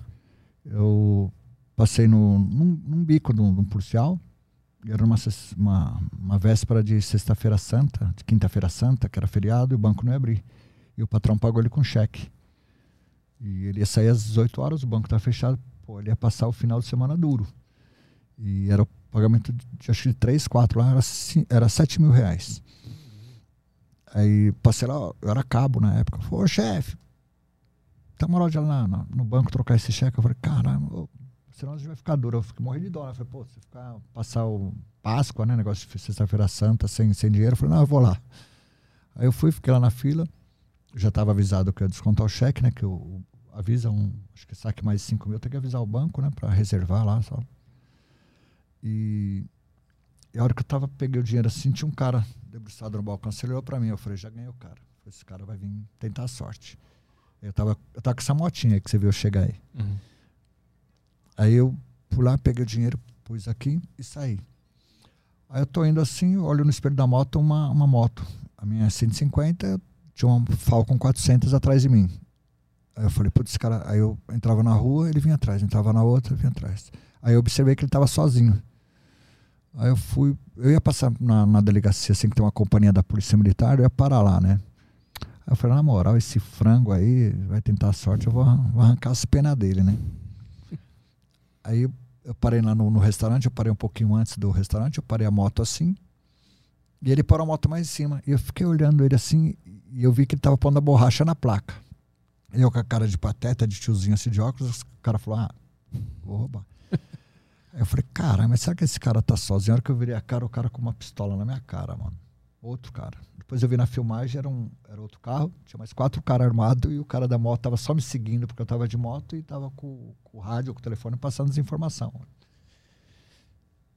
Aí a hora que o, cara falou, dá o dinheiro que tá no seu bolso, dentro da jaqueta. Aí eu peguei assim, tava, tinha 5 mil dobrado e 2.500 aberto assim, sabe? Aí eu peguei os 2.500 e entreguei para ele. Mas lembra aquela visão que eu falei que a gente tem, assim, de reconhecer? O ladrão também tem, mano. Na hora que ele olhou pra minha cara assim, você tá armado? Eu falei, não. Você tem mais dinheiro aí? Ele sabia que eu tava mentindo pra ele. Eu dei aquele dinheiro, uhum. sei lá, que minha cara mostrou pra ele, tipo assim. Eu acho que quando ele apavora alguém, ele fica com medo, ele não tá com medo, né? Eu só tava pensando como que eu ia matar aquele desgraçado, né? Aí eu peguei aquele, os 2.500 reais e ele veio dar geral com a arma apontando. Você já viu aquele simulação de Krav Maga que o cara toma arma assim? Sim. Eu fui fazer aquilo, mano. Não faz não, mano. Deu tudo errado. tipo, você faz assim, aparece no céu. Mas faltou pouco, cara. Faltou pouco pra aparecer no céu. Conforme eu encostei na arma dele, disparou. Pegou no meu peito. Eu tava com o corpo virado pra frente. A bala pegou assim, ela raspou aqui no meu. todo o meu tórax, entrou na minha virilha, virilha e quase pegou minha, minha femoral aqui, né? Foi ficar alojado aqui desse lado. Me atravessou de fora a fora a bala. E eu caí. Eu caí, aí na filmagem veio ele apontando a arma na minha cabeça. Assim, ele pega o meu capacete e monta na moto que, tava, que eu tava esperando o cara vir. Os caras foram mais ligeiros. Aí eu, eu fui socorrido para o hospital ali, um hospital bom, um hospital particular. Pode falar o nome do hospital? Sem claro, claro. Uhum. Hospital São Luís, obrigado, Hospital São Luís. Me salvaram lá. Me salvaram, né? Acho que não ia morrer, não, mas me atenderam muito bem. Não cobraram nada, nem um centavo, que é um hospital particular caro, né? Fizeram uma pá de exame em mim até eu ser transferido para o hospital da, da polícia. E, e o médico, o, o, eu estou tentando lembrar o, o, especialista que cuida das veias, é como que é? O hum. médico vascular. Isso, vascular. Vascular, ele veio, ele fez ultrassom aqui e dava para ver minha, aquela minha artéria, né, a horta, né? Ela, ele e deu para ver onde o tiro passou, que fica tipo um vácuo, né? Aquele sangue pisado, né? Que, que a dispersão da, da energia é muito grande de um, de um projétil quando entra dentro de você. Não é só o buraco que ele faz. A, a pressão que ele faz, eh, que ele, que ele passa por você, ele atinge alguns outros, outros órgãos, né? E ele mostrou, tá vendo onde o tiro passou? Tá mais escuro, ó, só veio, ó. Se vem dois milímetros para cá, não dava tempo de eu descer lá do segundo andar, nem se eu pulasse lá de cima, não ia dar tempo de salvar. Você já teria perdido todo o seu sangue. Você deu muita sorte. Aí passou pela uretra, passou pelo rim. Até no final o médico depois ele falou assim: ah, você tomou um tiro de bandido. Bandido que aparece aqui cheio de tiro e não acerta nada, o cara vai embora para casa. E eu tomei um tiro desse. Então eu, eu, eu, penso assim, né, Arthur? Porra, meu, tomei esse tiro, um tiro no peito fatal, pegou no dinheiro, dinheiro que nem era meu, né? E desviou, pegou muito próximo. E, e, eu me emocionei assim, eu falei, caramba, né? eu faltava tipo três anos depois, não menos, acho que um, um, ano já ia me aposentar. Eu poderia me aposentar. Eu falei, cara, no fim da carreira, eu ser morto desse jeito, né, meu? Porque quando eu tomei o tiro, eu vi que minha perna, ela encheu muito de sangue, né? Minha, minha calça, eu tava de, de, de coturninha, assim, só de coturno, né? Quando de moto. Tava com muito sangue. E, e já morreu gente comigo, assim, né? Eu socorrendo pessoas que tomaram tiro na, na, na perna, assim, na, na, femoral, e tá conversando e morrer. Eu pensei que ia morrer. Eu falei, caralho, eu tinha que fazer isso, não fiz, não vou ver meu filho se formar, não vou ver. Isso não. tudo tu pensa na hora do tiro? É, na hora. Tudo isso passa na cabeça na, na hora, hora, do tiro? Ah, eu falei, acabou, né? Porque a gente eu vi muita gente morrer, né, meu? E tem, tem cara que às vezes fala assim, primeiro, fala pro meu pai não ficar com raiva de mim. Hoje de manhã eu maltratei ele e tal. Isso no, no, no, no, no, tra no trabalho, no trabalho. Você chega no local, o cara tá morrendo, e o cara ele vai falar comigo e ele sabe que, que ele tá morrendo, né? Meu? Ele pede pra dar esse recado pro pai dele, né, meu? Pô, maltratei meu pai de manhã tal. Pede desculpa pra ele. Eu falei, caralho, quem que é o pai desse cara, mano? Aí você tem que correr atrás, né? Porque você não é obrigado a fazer isso, né? Mas você vai, não vai fazer. Uhum. Pedir de um cara, depois você vê o cara gente boa, é um trabalhador, sabe, morreu morreu na mão de bandido porque era trabalhador, né? Então aí você, tem a obrigação de ir lá procurar o pai desse cara, saber quem que é. Seu trabalho é socorrer ele, esperar o socorro e ir embora pra outra ocorrência, né? Mas aí você vai lá, Tu achou o pai desse cara? Achei. Ah, tem que ir, né, meu? Não- É coisa. Fui, não, mas era na área, deu pra ir, mas já fui de, de folga, ver quem é que é o cara, depois ir lá avisar, né? Falou, eu socorri, socorri seu filho, ele pediu pra te falar isso, às vezes é pra mulher, então pro filho. Aí você vai e faz, né? Mas não é obrigação minha fazer isso. Mas tem- é uma coisa que você tem que fazer, é uma obrigação moral, né? Como é que é lidar com, com, com a morte, é, com essa relação muito próxima com a morte? Tu, tu Ah, sei lá, mudou tua visão sobre a vida de alguma forma? Tu tem medo da morte? Tu aceitou mais a Não, morte? Não, eu ganhei a vida, eu não ganhei a eternidade. A gente sabe que eu posso sair daqui, ando de moto, meu. Ando de moto, eu, eu né, sou policial, sou segurança, eu não posso só ficar encanado com isso. Eu acho que dá, dá uma Sim. pira. é, você tem que viver bem, você não pode. O que, que quer viver bem? Tem gente que quer ganhar dinheiro, um- ficar andando de carro zero, outros é. Sei lá. Eu tenho que ver bem comigo mesmo, fazer as coisas que eu gosto. Eu gosto de andar de moto, ouvir meu rock and roll. Eu, quando sempre que eu posso, eu faço. Procurei ser um bom marido, um bom pai, um bom filho, bom irmão, bom amigo. Eu não tenho nada. não- Se acontecer comigo agora, eu não tenho nada, nenhuma dívida. Mas essa relação direta com a morte, ela, ela, te, ela te fez valorizar mais a vida Sim, lógico. Pô. e, e, É um acei- sopro. e aceitar mais a morte também? Sim, sim, é um sopro. A gente, é, como eu falo, todo mundo quer ir pro céu, mas ninguém quer morrer, né? Uhum. Todo mundo. é, não tem como, é natural do ser humano a, a gente sentir medo, a gente sentir essas coisas, a, a coragem que quer você saber esses enfrentamentos, né?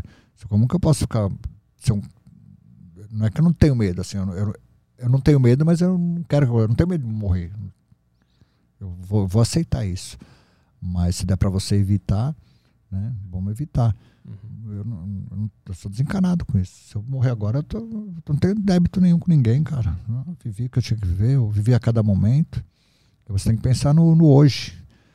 É, o, que, o, o que o passado te dá é a memória. Você tem que ter essa memória do passado, né? Tá sempre o seu presente, sua memória. Mas eu vivo, eu vivo hoje. Amanhã, amanhã é uma benção, né? Se tiver amanhã, é uma benção que você vai ganhar. Mas você sabe se você vai ter o amanhã? Eu não sei. Então você tem que viver bem o agora, hoje. Então, por isso que eu falo para você que eu não tenho esse problema não, Arthur. Mas tu sempre foi assim ou tu é, é, criou esse pensamento ou tu virou essa pessoa por conviver tanto com a morte? Por, por, convi- por conviver. Não é com a morte, é com a vida, né? A gente conviveu muito com a Ah, vida. depende do ponto de vista, É, certo? depende do ponto de vista, né? Porque eu perdi parceiro, eu sabia dos sonhos dele, é, eu sabia o planejamento que a gente conversava muito, né? A gente né, trabalhava junto. O filho dele pequeno, o que, que ele queria pro filho, aí ele morreu. E eu tive que avisar a família. Eu falei, ah, eu, já mudei ali, eu já dei uma endurecida, eu já procurei não fazer tanta amizade, ficar tão próximo aos parceiros, ser tão íntimo, né? De, de passear junto com, a, com meu filho tinha na época seis anos, o dele tinha cinco, sabe? As, a gente era quase a mesma idade, a esposa a mesma idade, então quer dizer que era legal você porque às vezes você sai com um casal, né? A, a mulher não se dá com a mulher, o, o moleque não se dá com o moleque. Então a gente era assim, íntimo, na hora de folga a gente tava junto, se divertindo, né? Quando tinha, fazia bico junto.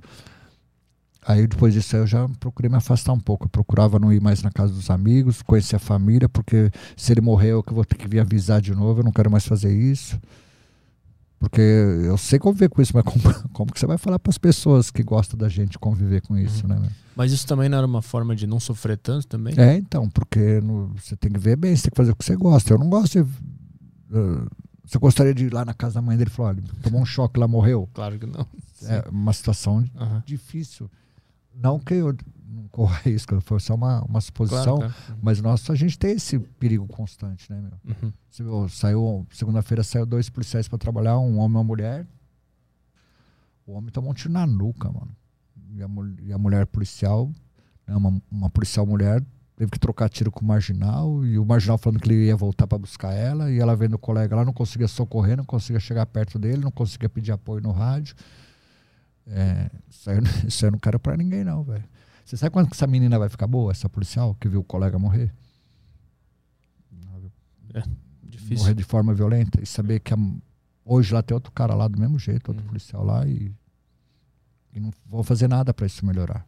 Põe outro cara lá e morra. Tem suporte psicológico para policial dentro da, da corporação? Tem, mas não o que deveria ser, né? E outra, nós policiais, é, eu, não, eu, tô falando pelo que eu vejo, talvez é, a opinião aqui é minha, viu? Não é da corporação. Eu tô falando meu ponto de vista. É, não é cultura nós, policiais, de procurar ajuda. Acho por isso que tem tanto suicídio no nosso meio. Mas por que, que não, não tem essa cultura? Existe um. Porque você entra na polícia para ajudar os outros, você não entra para ser ajudado. Você fala assim: ah, eu não vou trabalhar porque eu tô com problema psicológico. Minha mulher brigou comigo, meu comandante brigou comigo, eu tô abalado. Sim, mas e quando chega no extremo de tu ver uma pessoa morrer do teu lado e tu ser ameaçado, isso já, já é um- alguma coisa que te faria procurar ajuda. Sim, uma pessoa normal, mas a gente não procura. Não procura. Mas é que não é normal, vocês estão numa situação muito mais extrema. Então, Vocês tinham que Arthur, ter aju- uma Arthur ajuda. é, eu tô falando pra você, isso é na cultura. Não, Pois não, é. não deveria ser assim, né? Exa isso, exato. É, e quando, eles, quando a gente entra em confronto, nós somos afastados da rua e a gente passa pro psicólogo. E quando a gente conversa com o psicólogo assim, a psicóloga fica olhando pra cara. A gente, pois não, tá bem, tô. Assim, ó, podia estar melhor, podia estar na minha casa, né? Mas tem que estar aqui, né? Falando com a senhora, o caralho, né? Vai fuder minha vida, porque eu vou perder meu bico. Não, fica calmo, falando, tô calmo, manda embora. Mas você não quer falar sobre, falar sobre o quê? Eu tô falando, eu preciso ir embora trabalhar, você vai me segurar aqui. Aí você, ela sabe que seu nível de estresse tá lá em cima. E se ela deixar você lá, ela aumenta. Uhum. Aí algumas deixam, aí você, aí você ah, vai fazer amanhã com ela, você fica assim, ó. Só esperando o tempo passar pra dizer que foi. Você é louco, mano. Tinha que ter, tinha que ter uma, uma cultura para colegas nossos procurar ajuda quando precisar. Como, como vai fazer isso, eu não sei. Uhum. Eu não tô, eu não tô reclamando do, tô falando que o sistema é assim, eu não tô reclamando. Uma cultura estabelecida, já é difícil de mudar, né? É difícil. Pra você mudar essa cultura, falar assim. Um policial chegar assim, sargento, falar, sargento, amanhã eu não vou vir trabalhar, que eu vou passar no psicólogo, que eu tô abatido. Eu tô. É, é porque, louco. porque eu vi meu colega morrer ontem e o cara me ameaçou. Então você fala assim, então, você precisa vir, senão vai Sim. faltar um policial e você pode perder outro colega. Então, É, você aí, vem. é, aí que tá o problema, né? É. Aí que tá o problema. Não. Não- eu não tô falando, eu tô falando o que acontece. Uhum. Isso não vai acontecer. não- pelo menos nessa. Capaz que da- daqui a um tempo a gente se, se adapta, se evolua e tem esse problema, né? Uhum. Porque não é uma coisa normal. Não falar que é normal, não é. Mas pra gente passa a ser normal. Se não, não é normal você falar, ah, sargento, eu tô estressado com problema. Você é louco. Você falar isso pro, pro Claro. sargento? Não tem como. Uhum. Falar, então, seu colega vai trabalhar sozinho na viatura? Uhum. Vai, vai lá, vai passar no. Que a gente tem a, a, a psiquiatria da polícia e tem a psicologia, né? O CAPS, né? Que atende a gente. Tem até a psiquiatria, que o cara fica internado, o cara fica louco mesmo, com- comendo pedra. E a gente até tem o termo, esse cara não, não mexe com aquele policial que ele tá varrendo lá o quartel, que ele é primeira enfermaria. Ele não pode andar armado, não pode, não pode dirigir, recolhe até a habilitação do cara. Cara, o, Tem muitos casos. o cara assim. enlouquece de tanto estresse. enlouquece. Tu viu Ali- alguém próximo Sim, passar por isso? O cara se matar, caralho. Qualquer coisa pior que isso. Claro, sim. o cara se matar. Tem cara que vai de serviço né, do, do seu lado. Porra. Seu amigo, O cara se mata no serviço. no serviço. Às vezes a- tem cara que se adapta. Num, em vez de ele pedir pra sair e procurar outra coisa, ele quer insistir, né, mano? É, não, é, não é fácil, cara. Eu vejo muita, muita garotada que quer ser policial. Ainda mais porque eu tenho rede social, às vezes a gente serve de exemplo para algum, algum, alguns jovens, né? Aí tem uns que só trocando dessa você fala, pô, esse cara vai, vai saber lidar com as coisas, né? Aí tem cara, não, eu quero ir pra matar bandido. Eu falei, meu, vai, vai ser outra coisa, só que você, você tem que entrar pra polícia pra não morrer, caralho. Você vai entrar pra matar, você tá fudido. O pessoal tem uma noção muito de filme, né? De, Sim. de polícia e bandido, Tipo, que vai ser Mad assim. Max lá, o, É. o Isso, máquina mortífera, né? O cara no mesmo dia mata, tem 30 confrontos no mesmo dia, né? Não tem nada a ver isso aí. O primeiro que você pegar, você já toma uma paulada. Já... a realidade bate na, logo de cara, né? Mas como é que era a, a, tua rotina? Tu trabalhava que horas na polícia e os bicos que horas que eram? Ó, oh, na, na, na, polícia, eu, na polícia, para você entender, são vários tipos de, de, trabalho que tem na polícia. Um exemplo, locutor igual você, tem lá. Hum. Apresentador de, de TV, tem lá. É, técnico de som, tem. Uhum. Frentista, tem. Mecânico, tem. Piloto de aeronave, tem. Mecânico de aeronave, tem. É, motorista de caminhão, tem. Motorista de ônibus, tem. É, auxiliar de escritório, almoxarifado. Meu, médico, enfermeiro, dentista, farmacêutico, biólogo. Deixa eu ver outra. Fala uma profissão, tem lá. Tudo dentro da polícia tem isso aí. Você não precisa ser patrulheiro. Uhum. É, até a, porteiro tem lá, para abrir e fechar portão lá tem. Então, quer dizer, você procura lá o que você quer. O meu trabalho que eu, que eu fiz mais foi patrulhamento tático móvel e ROCAM. Trabalhava de moto e na, na viatura operacional. E também na, eu sempre fui de rua. E patrulha 190, que é a, a, a setorial, né? Trabalhava no setor. Atendia os setores aí, ocorrências normais. E o horário que eu fazia mais no, no, no Tático Móvel era dia de semana das 11 da manhã às 23, que é o horário de índice mais alto de crime, esse horário. E na Rocan, às vezes era das 6 da manhã às 6 da tarde, ou das 11 às 23 também. E de final de semana, geralmente o horário era das, das 16 às 4 da manhã. Uhum. São 12 horas de trabalho. Ou da, da, das 14 às 2. Mas geralmente é das 4 às 4, de sexta para sábado, de sábado para domingo. E além disso, tu fazia o bico também. É, aí no outro dia eu levantava cedo para fazer. Quando eu saía das 4 era complicado, porque eu entrava no bico cedo. Aí no, no outro dia à noite eu fazia um bico de. Eu, abri, eu abria a lotérica, um centro comercial, abria a lotérica. O cara chegava com a lotérica, o carro forte chegava, ou pegava, ou levava dinheiro, não sei, fazia a transação lá. O carro forte ia embora, eu podia ir embora. Era uma, duas horas de bico. Isso agora, há pouco tempo, né? E depois eu fazia segurança à noite numa pizzaria, das 8 até fechar. Quantas horas de, de, de sono tu tinha nessa época? Aí era Pô, mas quando eu fazia o VIP e o recolhe de posto de gasolina, tinha, tinha noite que eu dormia duas, três horas. Todo, todo dia, mano. Por isso que eu falei, quando eu aposentei, na semana que eu aposentei, eu não tinha, não tava fazendo bico, eu não tava fazendo nada, eu fiquei acho que uma semana dormindo. Mas dormi, cara. Dormi. dormi. Mamãe falava que eu tava dentro. Falou, não, deixa eu dormir, caralho. Dormir. Quer comer? Eu falei, não, eu quero dormir, dormir, caralho. Eu quero dormir. Até, eu quero saber como quer dormir assim até você não aguentar mais. Eu acho que eu dormi pra caralho, mano. Eu devo ter dormido umas 24 horas direto. Acordava pra mijar, tomar um cafezinho, comer um pãozinho com manteiga e dormia de novo. Primeiro não precisa levantar cedo, não precisa fazer a barba, caralho. Você é louca. Deixa eu aqui, meu. Deixa eu curtir esse momento. Mas depois de quanto tempo tu começou a sentir falta da, da ação? Não, eu não, não, eu não sinto falta da ação, não. Ah. Não, não, sinto. Eu não sinto porque ah, mesmo a mente estando a mente estando né, com vontade de fazer algumas coisas, a idade chegou, né? Uhum. A idade chegou e a gente a gente sabe, eu, Arthur, eu, tudo que eu podia fazer eu fiz, cara. Eu não, eu não tenho pendência nenhuma. Eu, né? É, eu acho que você tem que viver seu momento. Você está curtindo esse momento, vai, se dedique, faça o que você tem que fazer. Porque aí você não vai ficar, oh, devia ter feito aquilo, isso. Uhum. Não. Eu, eu viver. Eu trabalhei na época que era veraneio, no, no patrulhamento tático móvel, depois nas Blazer na Força Tática, nas Hilux, na, na Rocan de, de Falcon, Saara, X, XR200, XT225. Eu peguei tudo e todo dia eu dava trabalho pra vagabundagem, mano. então eu não, eu não tenho que reclamar, não. Eu digo assim, depois que a, normalmente as pessoas que se aposentam, elas relatam que que, a, a, que o corpo sim. quer ainda fazer alguma não, coisa para a vida ter sentido ainda. Eu sinto falta da, da amizade, mas eu, eu, supero esse meu trabalho com. Eu faço parte do Instituto Histórico Militar. É, lá a gente faz homenagens né, para policiais que se destacam.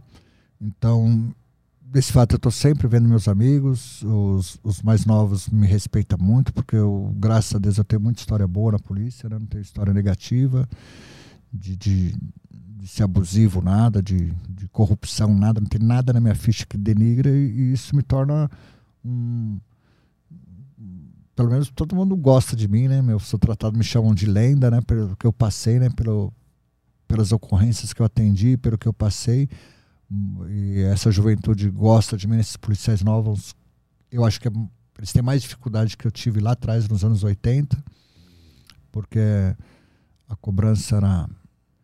Naquela época lá o pai respeitava, os filhos respeitavam os pais, os professores eram respeitados pelos alunos e a população respeitava muito a polícia.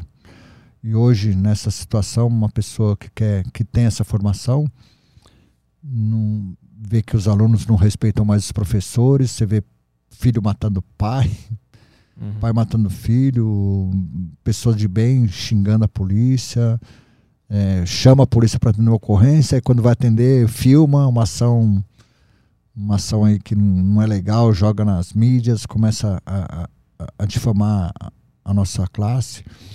Então acho que hoje, pelo fato da, de tudo, o olho que tudo vê, tudo enxerga, deveria ver e enxergar tudo, né? Não só as coisas ruins, né? Divulgar tudo a, os milhares de partos que os policiais fazem, mesmo hoje tendo resgate, muito, muito salva muitas crianças, muitas pessoas. Faz um trabalho maravilhoso e, e, a gente é avaliado, a imprensa geralmente, a imprensa só divulga quando o avião cai, né? Os desastres, né? Isso aí.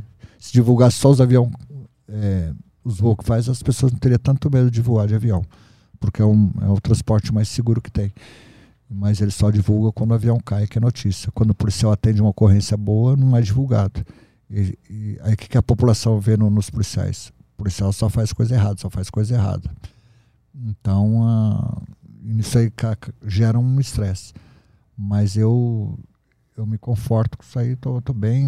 É, eu, eu vejo meus colegas, eu aconselho muito. Muitos me ligam, perguntam as coisas para mim, como que faz isso, como que faz aquilo, como que você fez, quando aconteceu isso. E eh, a gente dá nosso palpite, nossa opinião. Então a gente fica de, de bem com a gente mesmo. Eu não, eu não, devo nada. Eu tô, tô de bem comigo, comigo mesmo, entendeu? Qual o caso tu mais se orgulha na tua carreira? Ah, sei lá, né, meu? Assim, de reconhecimento, eu fui reconhecido policial do ano em 2000. Eu tenho bastante prêmios, tanto dentro da polícia não muito, só o, o que a gente tem mesmo que não, não tem muito, né? Mas de, de órgãos externos, né? Eu, eu, fui elogiado por algumas pessoas e eu me orgulho de ser homenageado pelo presidente da República, né? Policial do ano do Brasil. Eu fico feliz com esse, com esse, reconhecimento dele, né? Mas teve algum, algum motivo, algum caso específico? Foi um ano que. Pela carreira mesmo. Pela, pela carreira. carreira. Eu peguei muita ocorrência, né? Desde de ocorrências típicas, como ocorrências atípicas. E Oh, deixa eu fazer um presente para você, oh, claro. Arthur. Esse aqui, é, esse aqui representa o instituto qual eu faço parte. Onde está a câmera? Esse aqui. Esse aqui é, um, é uma Charlie Decoy do Instituto Histórico Militar. Eu quero te presenciar. Dá, dá a mão assim para mim. Esse aqui? não, a outra. É direita. É, esse aqui se entrega assim. Tá. Ah, boa. Ela, ela é entrega assim, vê no meio militar. Mas não, é, uma, é uma medalha do Instituto Civil, não é, não é ele, ele representa a história, né? Ele cuida de histórias e eu queria te presentear, presentear o Aderiva com a nossa Challenge Coin, a moeda do, do, do, Instituto Histórico Militar. Preservando a história, perpetuando valores. Isso. Muito legal, muito obrigado pelo presente. Vamos. Desejo boa sorte né, para vocês e, essa, essa moeda significa aí, sorte. Boa, obrigado. É que você falou o que, que eu faço, eu lembrei do Instituto. Eu falei, deixa eu dar a moeda para ele, senão eu vou embora com a moeda. boa. Vamos abrir para perguntas da, da galera aí? Vamos ver o que, que o pessoal tá mandando, Caio? Bora, é, tem, vamos começar aqui com uma boa aqui, do Ribeiro. Ai, a gente já mata essa dúvida. Já aprendeu algum anão? eu, não, eu não prendi nem fui enterro de anão também. Aí, ó. Tá respondido aí, Ribeiro. É, vamos aqui para um áudio. Áudio do. Vou botar o fone ali. Do Matheus. É, bota, tem que botar esse fone aí que vai vir um áudio. Boa, 06. Aqui, vamos lá. Boa tarde, Arthur. Boa tarde, Sargento Galesco. minha pergunta para o Sargento, eu queria saber como ele estava, se ele presenciou aquele dia em 2006 que teve Cinco Dias de Terror, o famoso o salve do PCC que deram aqui em São Paulo, onde teve até toque de recolher, queimaram ônibus também. Onde ele estava, como foi para receber aquela notícia, como é que estava todo o clima na equipe dele, se ele soube de alguma coisa, de algum boato, se chegaram a perseguir ele, também. Essa é a minha pergunta.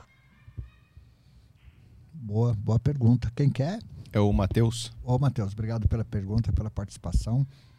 É, nessa época eu estava fazendo policiamento de ROCAM, numa área até privilegiada, eu vou dizer assim, né? Eu não estava muito afundado na periferia. Eu fazia a região da Vila Formosa, Tatuapé, Vila Matilde. É, essa, essa região. Eu estava fazendo policiamento de ROCAM e, e eu não. E a gente trabalhou das 6 horas da manhã até as 18 horas. Teria que trabalhar. E, e os policiais que saíram na, no outro dia, é, foi uma mancada muito grande, porque eu, eu vou falar a parte nossa, né, de, do, do, policiamento. O pessoal sabia que ia ter esse ataque, eles estavam informados e não passaram para gente.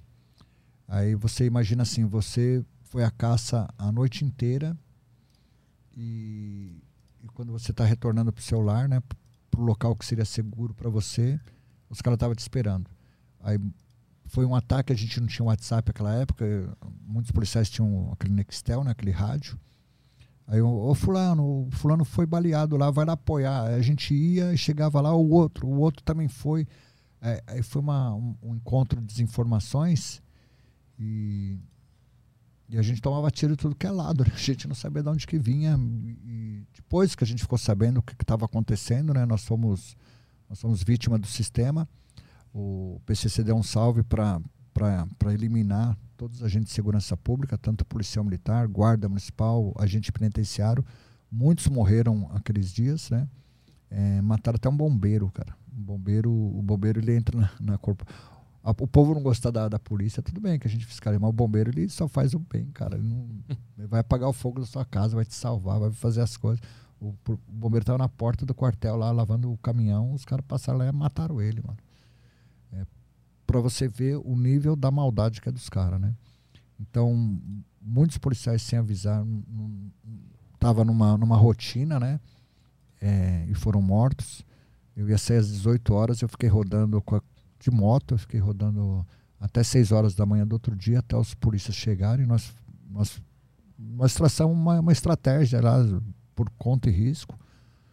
É, nós fazíamos a, o o policiamento estava tudo fechado, né? Fechou todos os comércios, não tinha ninguém na rua.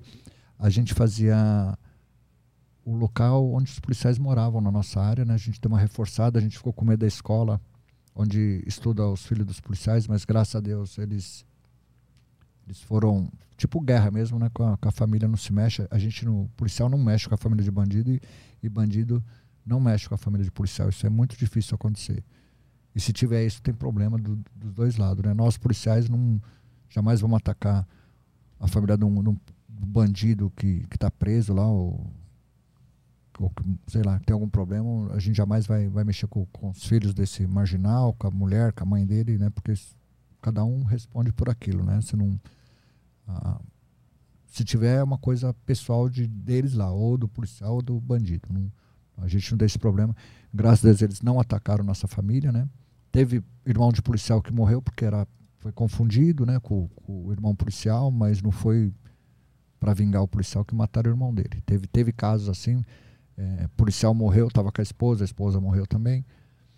Hum, foi, se eu não me engano, naquele dia foi 145 policiais que morreram. É, mais de 400 civis, entre bandidos, pessoas inocentes, tinha nada a ver. O cara tinha o cabelo curto, estava no ponto de ônibus, os caras passavam e atiravam que pensava que era polícia. Então, é, foi estressante porque você não, não que você ficou com medo, que a gente ficou com medo, a gente não sabia o que fazer, né? É, a gente queria ir atrás, mas o comandante não sabia o que fazer. O, o pessoal da alta cúpula sabia, era, já estava vindo um ano eleitoral, o, o, governador se omitiu, não, não respondeu que, que virasse 200 dias, morresse 10 vezes mais, mas tinha que resolver, o crime não podia avançar, ele tinha que ter combatido esse, esse mal pela raiz, hoje ele está espalhado no país todo, fora do país, devia ter matado a cobra no ninho para não, não morrer tanta gente depois disso, né? Mas naquele dia foi uma guerra, foi uma guerra urbana, né? Fechou tudo, aqui em São Paulo fechou tudo, você não, não tinha ônibus na rua, não tinha escola, não tinha comércio, é, tinha muito boato também, né? As pessoas passavam, igual no bairro que eu trabalhava, era um bairro calmo, Tatuapé, não tem, né? não tem quebrada. E falava que o pessoal falava, ó, oh, fecha que nós vamos queimar tudo vocês. Vamos... E não, não teve, né? Mas o uhum. pessoal se preveniu e, e, fechou tudo o comércio. E a gente tomava conta da, um dos outros e sobrevivemos, né? Foi mais um, um ano, um ano terrível, terrível. E depois de 2012 teve novamente, foi não foi tão violento, foi mais velado, né? Tentaram esconder, mas teve também. Morreu muito policial, né? Em 2012 também teve. É difícil combater, né? Quando vem de surpresa o Sim, negócio. Muito né? difícil, muito difícil. Toca mais uma aí.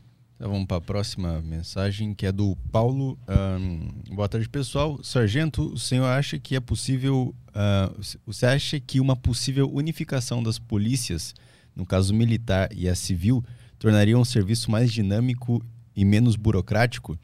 Um abraço de um PM que já ficou mais de 10 horas em uma delegacia apresentando uma, uma ocorrência. É boa, Paulo. Boa, Paulo. boa pergunta. A canseira, a burocracia é muito grande. Eu acredito que o Brasil, o dia que esse tipo de, de, de, de, segurança que faz aqui é só no Brasil, acho que mais dois países subdesenvolvidos. A maioria dos países são um ciclo completo de polícia, né? É, tem estudo, tem gente brigando para que isso aconteça aqui, mas muita gente brigando para que isso não aconteça aqui porque é uma briga de vaidade, né, de, de comandos lá, tanto o comando da Polícia Civil quanto a Polícia Militar. Eu não entendo porquê, mas é, tinha que mudar assim, ciclo completo de polícia. A, a Polícia Militar fazer o trabalho completo de polícia, porque lembra que eu falei que eu pego uma ocorrência lá, o autor, o produto, tá tudo certo lá, eu tenho que levar para a delegacia e deixar o delegado resolver o que ele quer fazer. Uhum. Eu poderia, depois a gente vai depor no fórum também. Então, quer dizer, e no outro dia tem audiência de custódia para ver se solta. Por que, que a gente não leva a ocorrência direto para o juiz, para o promotor, para o defensor público, já bate o martelo lá, já prende o cara, já solta o cara, o juiz. Ó quanto trabalho você eliminar e você deixaria a Polícia Civil fazer o trabalho dela, que é investigação, e eles não fazem. A Polícia Civil não tem tempo, não é culpado deles, é o sistema. A Polícia Civil não tem tempo de investigar 1% dos BOs, mano. Então quer dizer que todos esses casos que tem que vocês fazem BO lá, se, se fosse 10% tava bom, mas eles não conseguem investigar muita coisa. Então, você vai fazer um BO lá, você vai fazer só para por fazer, só para estatística. É, só para pôr no processo depois, né? Sim. Se tu não for abrir, né? Porque não, não, não tem como fazer. Agora você imagina, o, você, você prende um ladrão, um, um traficante. Você abordou o cara lá, ele tá lá, você põe um produto lá, é positivo para cocaína? É. Põe na balancinha lá, ó, deu tantas gramas. Levou. Aí você vai lá pro juiz e fala, ó, juiz, esse cara aqui tava com essa droga aqui, tantas gramas, deu positivo. E ele falou que tava, tá vendendo. Aí o juiz conversa com ele, o promotor conversa com ele, tem um defensor público, ele contrata, vai lá, já era. Uma ocorrência dessa, você pega o cara, você leva pro DP o delegado atende quem está te atendendo, aí depois de uma hora ele vem conversar com você. O que, que é? Ó, isso, isso, isso. Ah, vou fazer um. Vamos ver se é droga, então? Vamos. Aí ele faz uma requisição. Aí da, daqui, eu vou falar aqui da Zona Leste. Aí eu levo essa. não sei como está hoje. Aí a gente leva essa droga lá pro. lá para lá pra USP lá. Na, na perícia da Polícia Civil. Uhum. Aí um perito vai olhar, ele demora duas horas para te falar que lá, o que, que é aquilo, se é cocaína ou não é. E o peso. Aí você volta para a delegacia. Doutor, é cocaína. Então vamos começar a fazer flagrante. Aí ele vai perguntar para mim o que aconteceu, perguntar para o outro. Aí, aí é mais seis horas lá que você fica lá em pé, mano. Uma ocorrência pronta. Cara, é muita gastar. burocracia. Muito, muito. É, é, é uma, um absurdo fazer isso. Um absurdo, um absurdo. Absurdo fazer isso com o erário público, com o dinheiro público. Existe alguém, existe alguém tentando mudar isso? Tem, tem, tem? Tem lei rodando na, na, na, Câmara dos Deputados, né? de autoria, inclusive, de um deputado policial militar que é de, de Minas Gerais, tem o apoio do, do pessoal do Ceará. Aqui em São Paulo, tanto a cúpula da, da Polícia Militar quanto da, da, da, Civil parece que não aceita muito, são muito fortes, São Paulo, né? Eu não, eu não sei que tem alguns que são a favor, outros contra, mas eu não apito mais nada, entendeu? Uhum.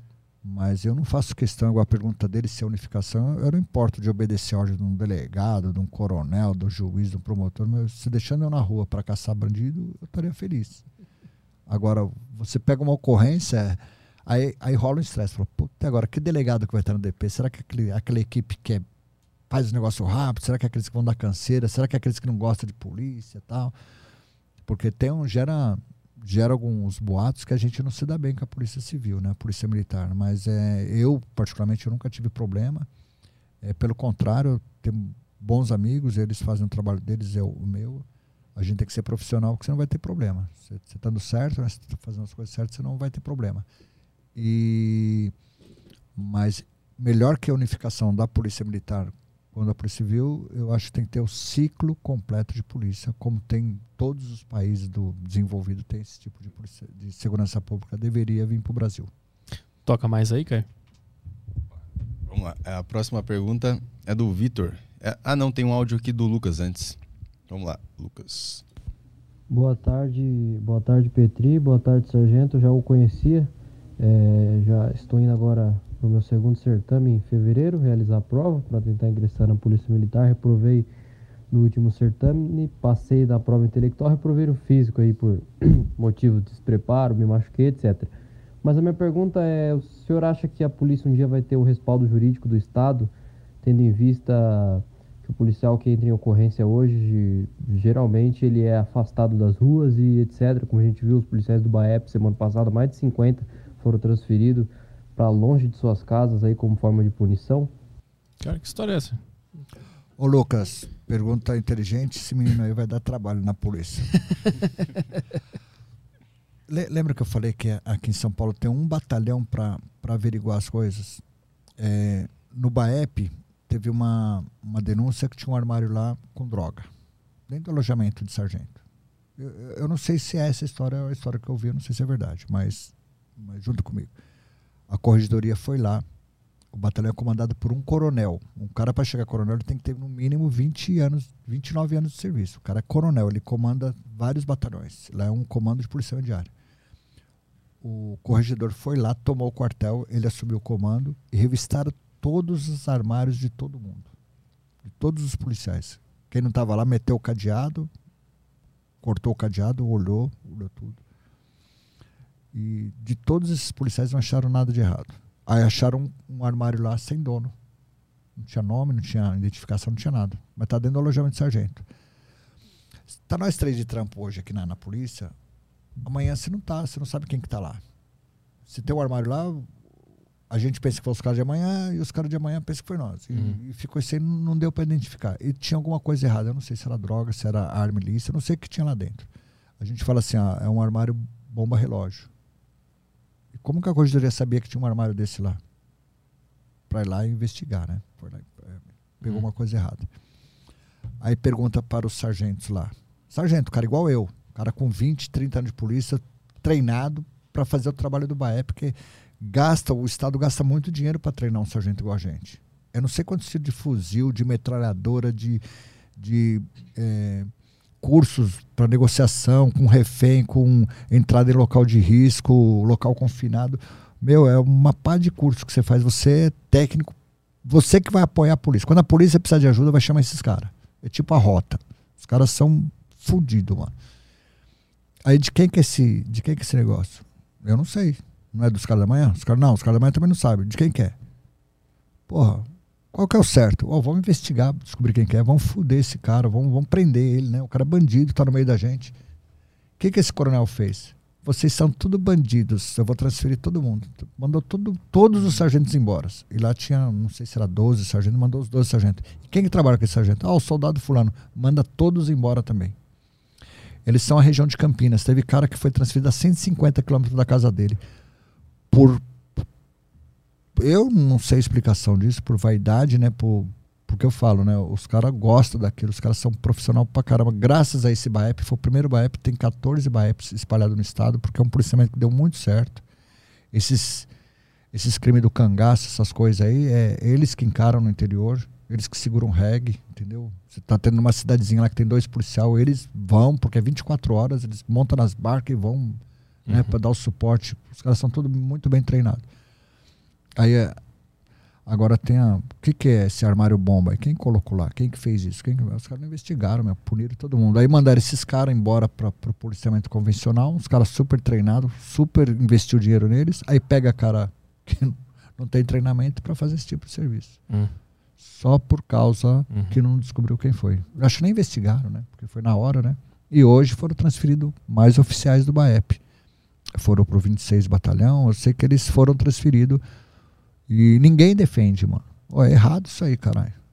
Porra, o, no outro alojamento, o cabo soldado que mora ali, trabalha ali, se dedicou para conquistar lá, porque é, é, difícil você ficar no BAEP, né? O, o, estágio lá é arranca o couro do cara, meu. É, a parte psicológica, a parte física, treinamento de tipo SEALs, né? Os caras fazem um curso da porra. Três meses de. O cara emagrece 8, 10 quilos nisso aí. Que é, sabe? Fudidos, cara. Aí o cara tá lá, alguém fez uma coisa errada que eu não sei. Os caras nem sabem o que aconteceu. Eu tô falando isso aqui de. Porque chegou assim. Uhum. Ninguém fala, mas foi mais ou menos uma coisa dessa. Aí transfere 52 policiais super técnicos, super capacitados e nem sabe se foram eles que, que, que, que, implantaram isso aí. Mas quem é que poderia ajudar nessa situação? Porque eu vejo que, que pelo que você está falando, que a polícia fica meio, meio à mercê do que os políticos decidem, ou se tiver um representante em algum lugar, um deputado. Sim, é, tem, a ideia é essa, né? A ideia é essa. Mas é, o cargo de coronel, de comandante, é um cargo político. Ele não está lá por meritocracia. Muitos estão, hum. muitos são capacitados, mas eu foram poucos que eu vi com essa capacidade de comandamento, né? Um cargo político, é cara que nunca trabalhou na rua. Como que você vai pôr um cara para comandar polícias que nunca fez um, um patrulhamento tático, nunca nunca trabalhou num 90 para atender, para saber o que que a polícia passa. Eu sei por causa dos equipamentos que eles fazem, né? Eles veem acho que na televisão lá nos filmes americanos, os caras com aquele cinturão, eles fazem igual pra gente, falam, meu, aquilo dá uma dor nas costas, o colete pesado, como que Porra, ninguém pergunta pra gente o que, que, uhum. que, que é bom pra gente, né? Pra gente desempenhar um bom trabalho. Né? Fala, usa isso. É só 85 mil homens. Você vai comprar 85 mil cintos. Se não servir, a gente joga fora e compra outro. Você entendeu? Uhum, uhum. A gente acha que é isso que acontece. Então, a, não, tem, não tem um órgão que defende. Nós temos deputados. É, eu, eu, inclusive, eu saí candidato a deputado na última eleição. Eu fiz 33 mil votos. Eu sou o primeiro suplente. E porque a gente não tem representantes. Porque o, tem lá, tem coronéis lá. Mas o coronel, ele até. Ele até sabe de algumas coisas, mas o coronel que está lá no comando é amigo dele, fez escola com ele. Ele não vai contra esse cara, mano. Uhum. Ele não vai contra esse cara. Ele não, ele não vai pôr no papel que isso é improbidade administrativa. Como que você transfere um monte de cara que gastou dinheiro para formar eles e põe uns caras que não tem a capacidade técnica de fazer esse trabalho. Você uhum. transformar 52 policiais técnicos de um dia para a noite. Não dá, cara. Não dá. Enquanto até formar esses caras, a, a, área toda vai ficar desguarnecida. Então, é, por isso que eu falei para você no começo aqui do nosso bate-papo, tem, tem coisa para punir o policial, é um batalhão, mas para defender não tem. E o policial que foi transferido, ele não pode reclamar, cara. Ele não pode censurar. Quando a gente entra na polícia, a gente está lá para fazer o Estado em qualquer lugar do Estado. Então, se o cara transferir ele lá para Araçatuba, para Rosana, para São José do Rio Preto, tem que ir, mano. Tem que ir. Deixa eu perguntar uma coisa. O, o, o Bolsonaro, quando ele estava é, é, se candidatando, ele falava muito dos policiais. Ele, ele era um apoiador dos policiais. É, quando ele assumiu a presidência, mudou alguma coisa? Foi para melhor, foi para pior? Ele cumpriu o que ele prometeu? Como é que a polícia enxerga? No, no, no caso, tu, como é que tu enxerga? Né? Ah, posso até falar em nome do, do, dos policiais, né? A gente queria muito que ele fosse governador, que ele apitasse alguma coisa na polícia militar, mas ele não apita, né? Quem, quem manda na polícia militar é o, é o governo estadual. Uhum. Cada, cada polícia militar tem, tem seu decreto-lei, que é o governador. O, o, presidente não pode fazer nada para ajudar a gente. O que o presidente pode fazer para ajudar a gente, também não pode, né? Era dar, mudar as leis lá para que os bandidos ficassem presos, mas Estão soltando bandido aí, até pelo ladrão, da, tá, tá vazando bandido, né? Tudo que é bandido. Então, o presidente ele não tem muita. Ele não pode fazer nada por nós. O presidente é uma autoridade federal, nós somos subordinados a uma autoridade executiva estadual. Sim. Uhum. Então, então não tem. O que ajuda muito é se a gente tivesse deputados, mais deputados, que soubesse o que a gente passa, né? Nós, policiais de rua, passa, né? O que muda de verdade é ter o deputado que está mais perto. Né? O presidente fica muito longe e não tem tanto poder não. quanto a gente acha que ele tem. Né? Não, o, o, é. o, presidente da República não tem poder nenhum é. sobre nós. É mais um nenhum. nome só que a gente. Só nome. A gente, a gente, nós por ser militar, nós gostamos dele. É, a maioria dos policiais, não é todos, não é todos. É, tem, tem coronel que gosta de, de bolos, votou no bolos, pediu para os policiais votar em bolos, outro pediu para votar no Bruno. Muitos pediram para votar no Bruno Covas, né? Que o, o, muitos comandos gostam do PSDB, mas a tropa mesmo.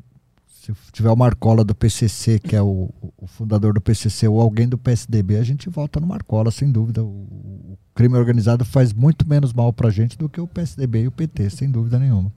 Então, eu torço, eu torço, eu torço muito que acabe o PSDB extinguir da face da terra, porque para a segurança pública é muito ruim e sendo muito ruim para a gente, a gente não desempenha um bom trabalho para a população de bem.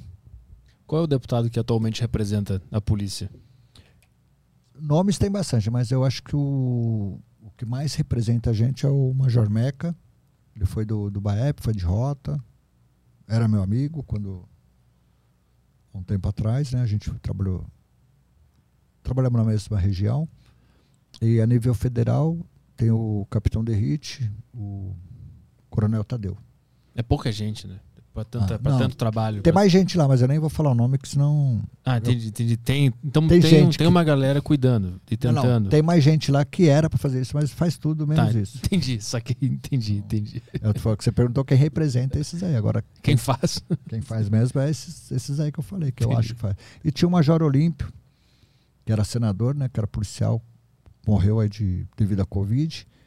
Era um cara que ele tinha um posicionamento político dele, né, mas ele era um grande, ele ajudava muito a polícia militar, ajudava muito, independente do, do partido que ele tomou aí, do posição, posicionamento político que eu mesmo não entendi, mas ele ele tem, sempre teve meu respeito porque ele brigava mesmo. Ele chegava, ele via o governador ele xingava, ele xingava o governador. Então, ele tinha nosso respeito. Toca mais aí. Vamos para a próxima, que é do Vitor. Ele mandou aqui: Sargento, sou estudante de direito. Estou terminando o quarto ano agora e nunca tive uma explicação quanto a isso. O que exatamente acontece quando um policial mata um bandido? Existe investigação da Polícia Civil e chega a ir para o. Uh, existe investigação da Polícia Civil e chega a ir para o judiciário e só depois é arquivado ou nem chega a envolver promotor e juiz. E quando chega à conclusão que era uma pessoa inocente, como, a, como as coisas acontecem? E já, emend, é, já emendando a pergunta, você já chegou a passar por isso ou teve algum companheiro que passou? Como fica, como fica o cara sabendo que matou uma pessoa? Existe um orgulho no caso de um comandante, de um é, de um ser comprovadamente um bandido ou pesa na consciência do PM? Eu vou responder a última primeiro. A gente não mata pessoa, viu? A gente mata bandido que, que tentou contra a nossa vida ou contra a vida de terceiros. A gente não sai na rua para matar ninguém, não. O cara que sai para morrer. Agora, referente à, sua pergunta, o ilustríssimo futuro doutor advogado, ou quem sabe um promotor, um juiz, um delegado, é, quando o policial se envolve numa ocorrência de confronto, onde a vítima fatal, aí no caso você está perguntando se o infrator da lei morreu, ela é feita duas investigações paralelas. O Departamento de Homicídios da Polícia Civil, ele assume a, a investigação e a Corregedoria da Polícia Militar também assume a investigação para ver se teve crime militar ou crime civil. Quem, quem nos julga é o tribunal de júri. Quem tem a competência não é o tribunal militar como era antes, é o, é o júri, é o, é o crime comum, crime contra a vida. Quem julga a gente é o tribunal de júri. E, e as duas investigações vai, vai, vai correndo paralelamente, aí depois elas se cruzam. É, se tiver algum crime militar, algum abuso militar, e a corregedoria nossa é muito severa, ela nós somos nós somos indiciados né, pelo crime militar no tribunal militar. E se a investigação da polícia civil quando passa para o Ministério Público ele achou que teve alguma ilegalidade ele oferece denúncia nós vamos para o júri. Aí o policial militar ele, como ele não tem defensor público um advogado aí que para defender você no júri é 60 mil reais. Então o policial tem que pagar esse dinheiro aí para defendendo. Muitas vezes são absolvidos, outras vezes condenados, eles vão vai para o Romão Gomes e toda e toda vez que o policial é condenado é, mais de dois anos, dois anos e um dia, ele já é mandado embora automático. Então, às vezes, é, às vezes ele, ele é mandado embora se for condenado um dia só, mas aí tem um, tem, um, tem um processo administrativo que rola no processo penal militar, processo comum, né, processo civil, e mais o administrativo. Ele tem que pagar três advogados para defender é. ele. Mas ele é condenado mesmo se ele tiver matado um cara que estava fazendo mal? Não, não. Se for provado ah, tá. se ele, que ele, ele foi. Ele teve excesso. Ele deu, ah, em vez de dois tiros, ele deu dez tiros no cara. Oh, como que você deu dez tiros no cara? Então, aí que tá. Aí, aí, que aí ele, tem, o... ele, ele tem que tentar se defender, porque o promotor Sim. vai falar, não, isso aí é um excesso. Como que você deu dez tiros num ladrão? Quer dizer, você dá. Te, teve caso que eu dei 14 tiros no cara, o cara não morreu. E o cara tá vivo aí, tá, deve estar tá tudo torto, mas tá vivo. Tem cara que você dá um tiro e morre. Mas como é que tu condena um cara por excesso numa situação então, onde, onde a você vida... tem que provar, porque o, o, o que, que é você, você, você tá reagindo a uma injusta agressão. Porque você tá dando uma ordem legal pro cara. É um bandido, roubou. Já atirou em gente lá. Você chega, o cara levanta a mão, o cara não levanta, ele atira em você. Você vai. Você viu aquele policial, ele deu dois tiros, o cara caiu a arma, ele parou de atirar. Uhum. Esse é o, é o nosso procedimento operacional padrão. Papá! O cara levantou a arma, é mais dois. Larga a arma, papá. Mais dois. Mais, até é dois em dois. Dois em dois. Uhum. É double tape, né? Você vai. Isso aí é método que vem da FBI e tal. E, a gente é treinado desse jeito. Era diferente, foi mudando e tal. Mas é, tá vendo, você tá vendo a cultura do pessoal? Você mata a pessoa. Mata a pessoa. Você vê, é, eu falei aqui que morreu 1.200 policiais, ninguém tá nem aí. Foda-se. Agora, ai, eu quero que se foda, os ladrão tem mais que morrer mesmo. Se, eu, se ele puder, vai me matar, meu. Então, essa é a cultura da população que eles têm da gente. Ó, o cara é quarto ano de direito, é o que ele fala. Eu saio na rua para matar pessoas, você não sente. Você não sente remorso, sei lá que porra que ele falou. Não, ele perguntou, sinto, se, tu, não se tu não sente orgulho quando tu sabe que tu matou um bandido. É que orgulho, a gente não sente nada, já é um trabalho nosso, cara. A gente sente orgulho de chegar vivo em casa. Eu falei para você, Arthur, a, gente não, não, sente orgulho. A gente fica feliz por chegar em casa. Quantas vezes eu fui avisar parente de policial que o, o, ele morreu? Quantas vezes eu fui baleado e não podia ter chegado em casa? O médico falou: Ó, aí você fica pensando no seu filho, um monte de coisa que você não ia fazer, por causa de um bandido, uma pessoa igual essa que você está falando, doutor. Uma pessoa igual essa me matou, me matou meu parceiro. Entendeu? Essa pessoa saiu mal para fazer, so, uh, fazer o mal na rua, não fui eu. Eu estava lá para defender a população e minha vida. Agora, se ele quer vir preso, se ele quer me matar ou quer morrer, é a opção dele, a escolha dele, não é minha. Ele vem do jeito que ele quiser. Se ele levantar a mão, pô, a gente prende e tal. Ah, mas aconteceu isso lá.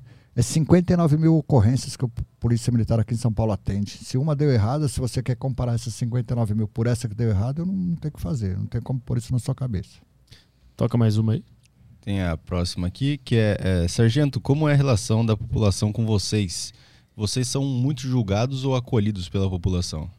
Qual é o seu sentimento com a população uh, se sentia valorizado a partir deles? tinha valorizado por parte da população? Bom, é o que eu falei, né? Eu sou policial. Eu não escondo ninguém que eu sou. Eu tenho um monte de seguidores na rede social que hoje isso aplica muito, né? Eu não tenho um seguidor comprado, como tem uns esquemas lá que faz uhum. para conseguir seguidor. O meu é, é eu, eu, nem eu nem é, promovo minha página. Então quer dizer que de que eu estou aposentado, acho que a população gosta muito de mim, ou tem muito bandido me seguindo para saber o que eu faço, não sei. Mas eu, é, eu vou falar assim da, da população de bem, eu, sou, eu era muito bem aceito. Eu, eu, em comunidade, eu pegava tráfico, porque as pessoas falavam para mim, não tinha bola de cristal, cara, entendeu?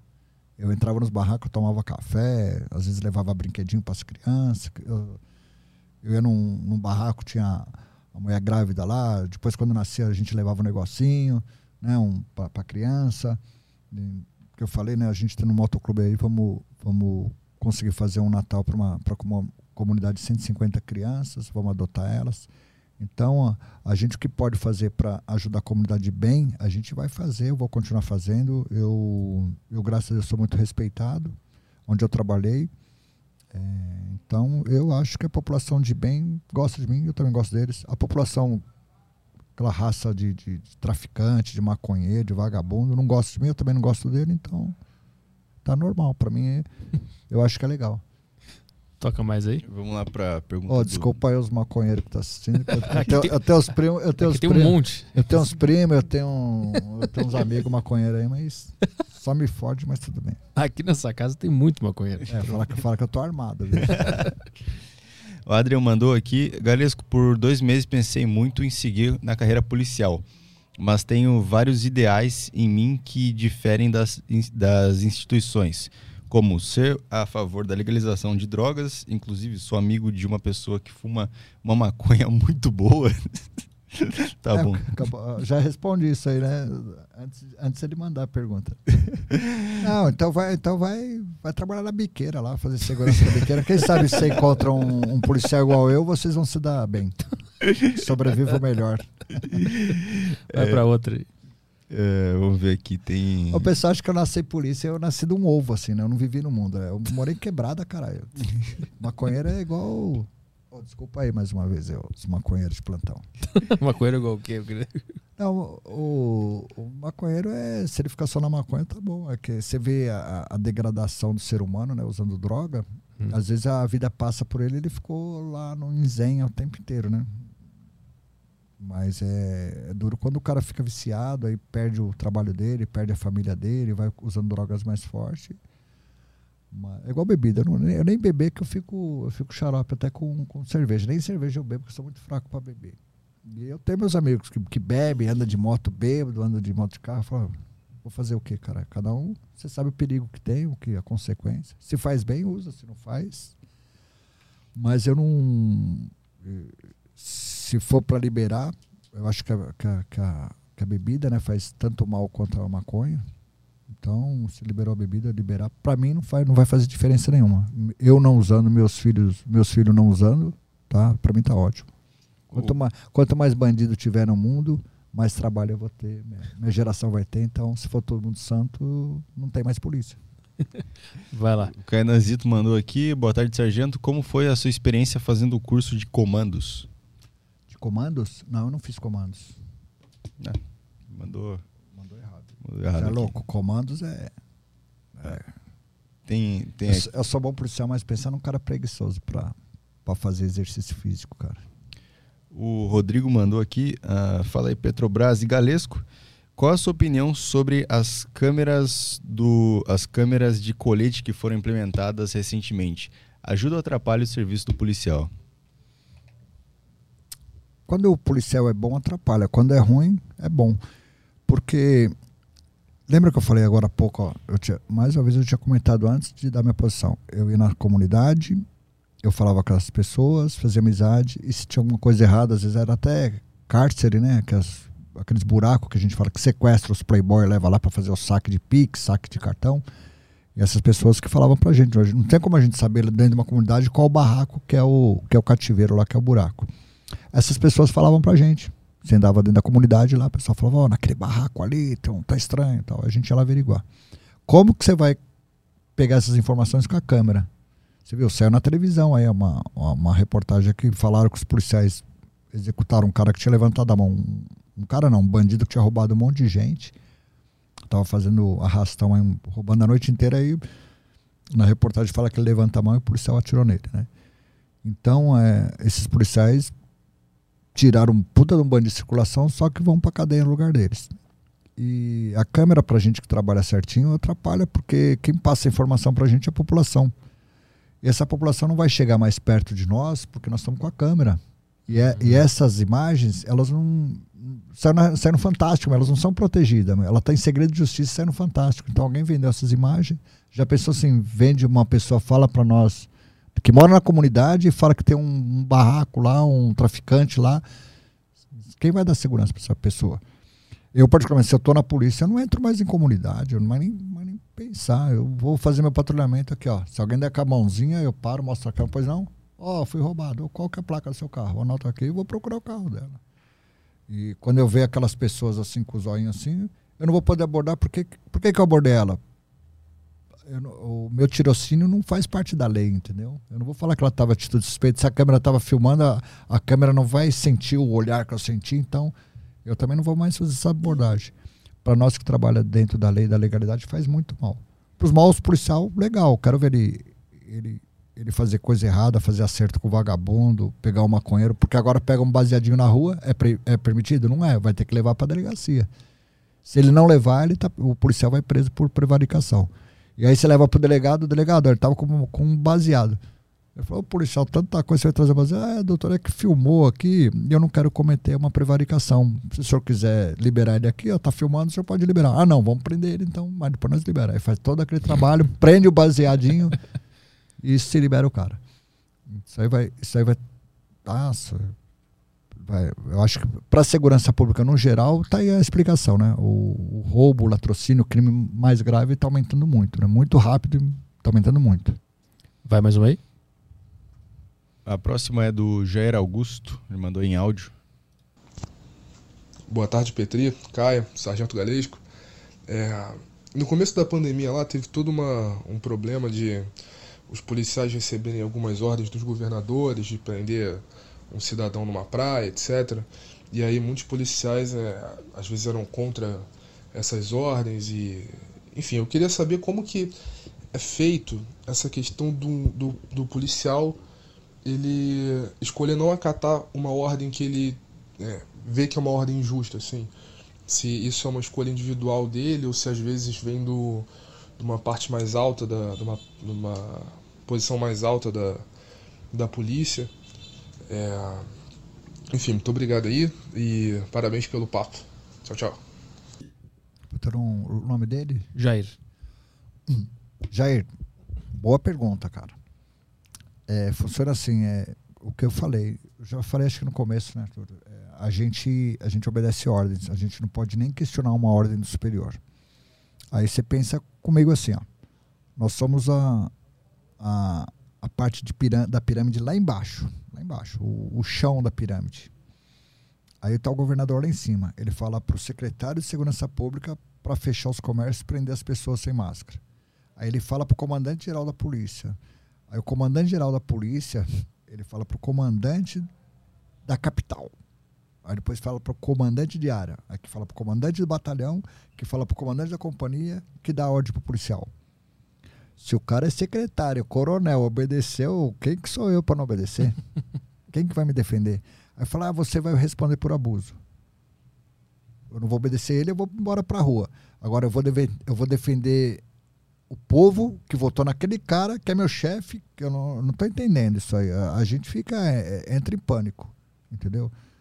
É, muitos policiais não, não foi para televisão que conseguiu, porque o fiscal ele não vai lá sozinho. Tem que ir a polícia para dar segurança para ele. O governador manda a gente lá dar segurança para ele. Quem está fechando os bares não é a polícia militar. A polícia militar está fazendo segurança daquele indivíduo, do fiscal. Hum. O fiscal perde.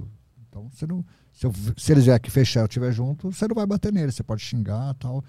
Até que passa né, aquele abuso, uh, desacata a autoridade, você, você faz o que você quiser, não fecha, bate boca com ele, mas não vai agredir o fiscal, entendeu? A gente está lá, você vai ter que agredir a gente também. Então, põe a culpa na polícia, né?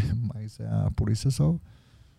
O que a gente mais fez foi fazer a escolta desses fiscais que pediam a segurança policial, a escolta policial. E era mais trabalho para a gente ainda, entendeu? Mas não é que a gente gosta. E a gente.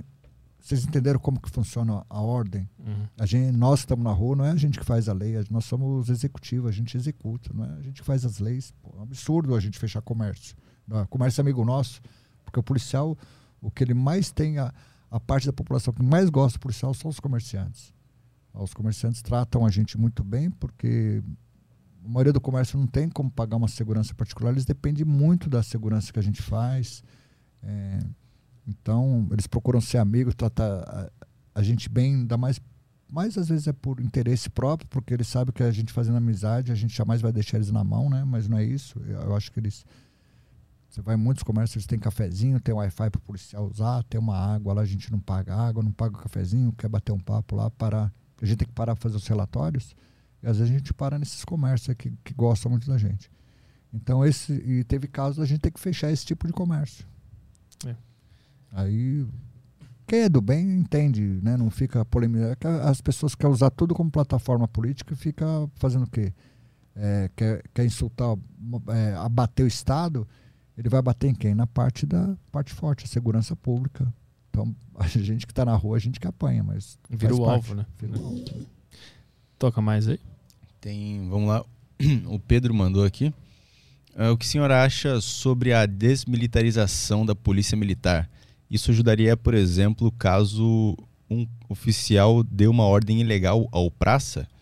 Uh, e o que o senhor acha sobre a criação da Polícia Metropolitana ao invés da Guarda Civil? É, tudo o que ele está falando aí tem, um, tem uma certa coerência. A Polícia Militar, ela tem 200 anos. Eu não, como que eu vou, sou a favor de desmilitarizar a Polícia Militar se tem a Polícia Civil? Se eu não gostasse da Polícia Militar, eu ia para a Polícia Civil.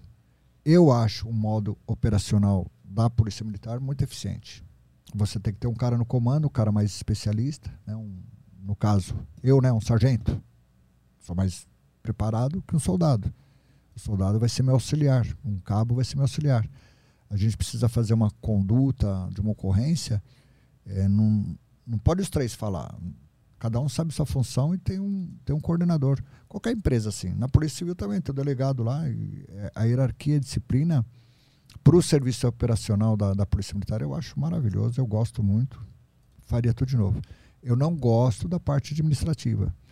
É, algum, alguns problemas internos que não vem ao caso, que eu acho que, que às vezes é, é desumano a forma que, que, os policiais de rua são tratados. E deveria ter coerência de muitos comandantes. Não é todos, eu não, eu não posso falar aqui de uma forma generalizada, porque tem, tem comandantes aí que tratam seu policial muito bem e outros não quando você vai trabalhar e um, um, comandante é bom, ele gosta do.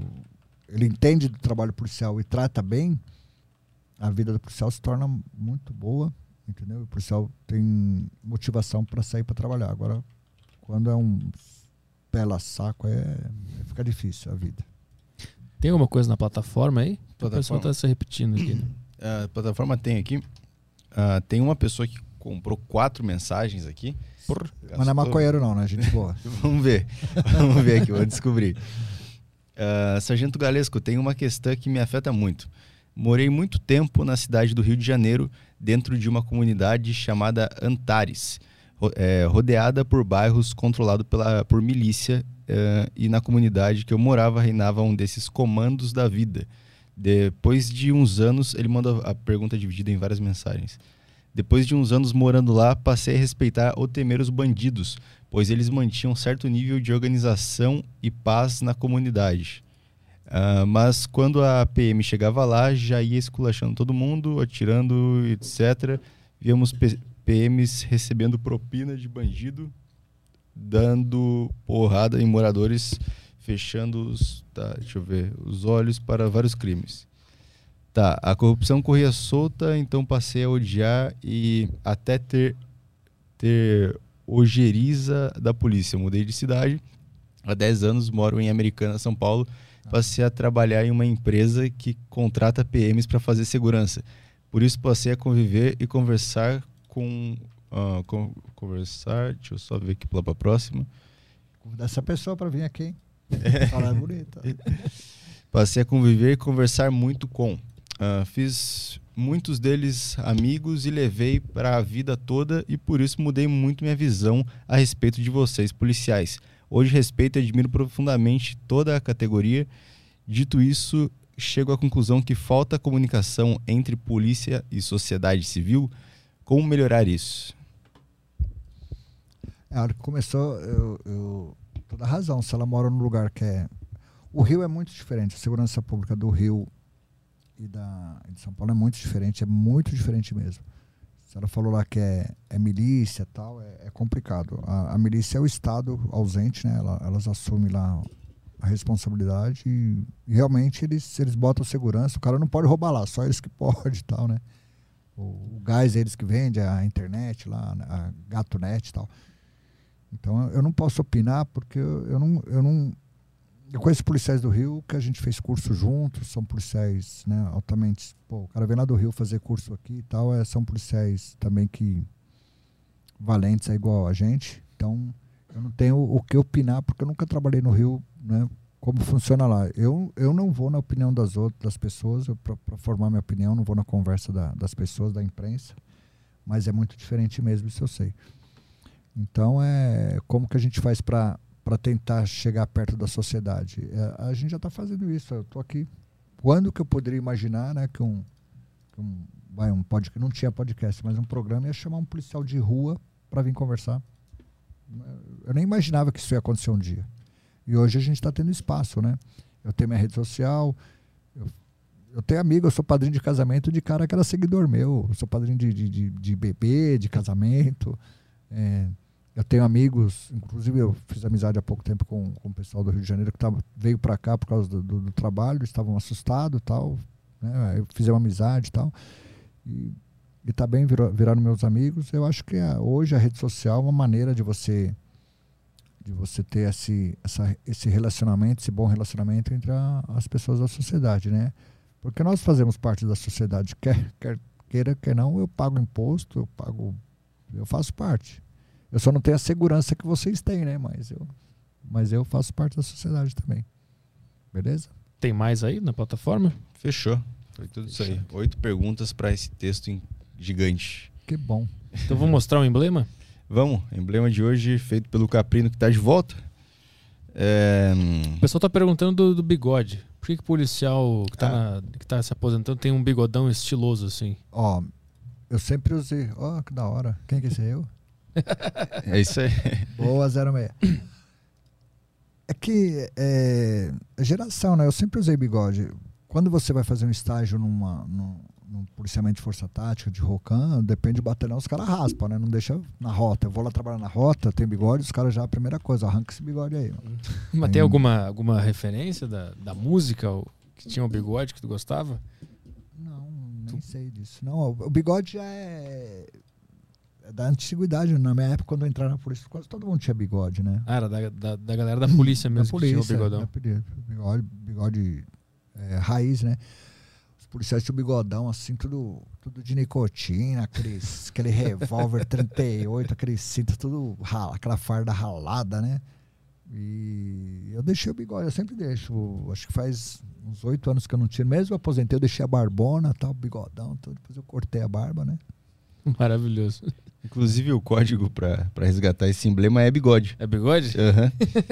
Vai lá na plataforma para você garantir esse emblema no seu perfil. Caralho, eu gostei do topete que vocês deram para mim, cara.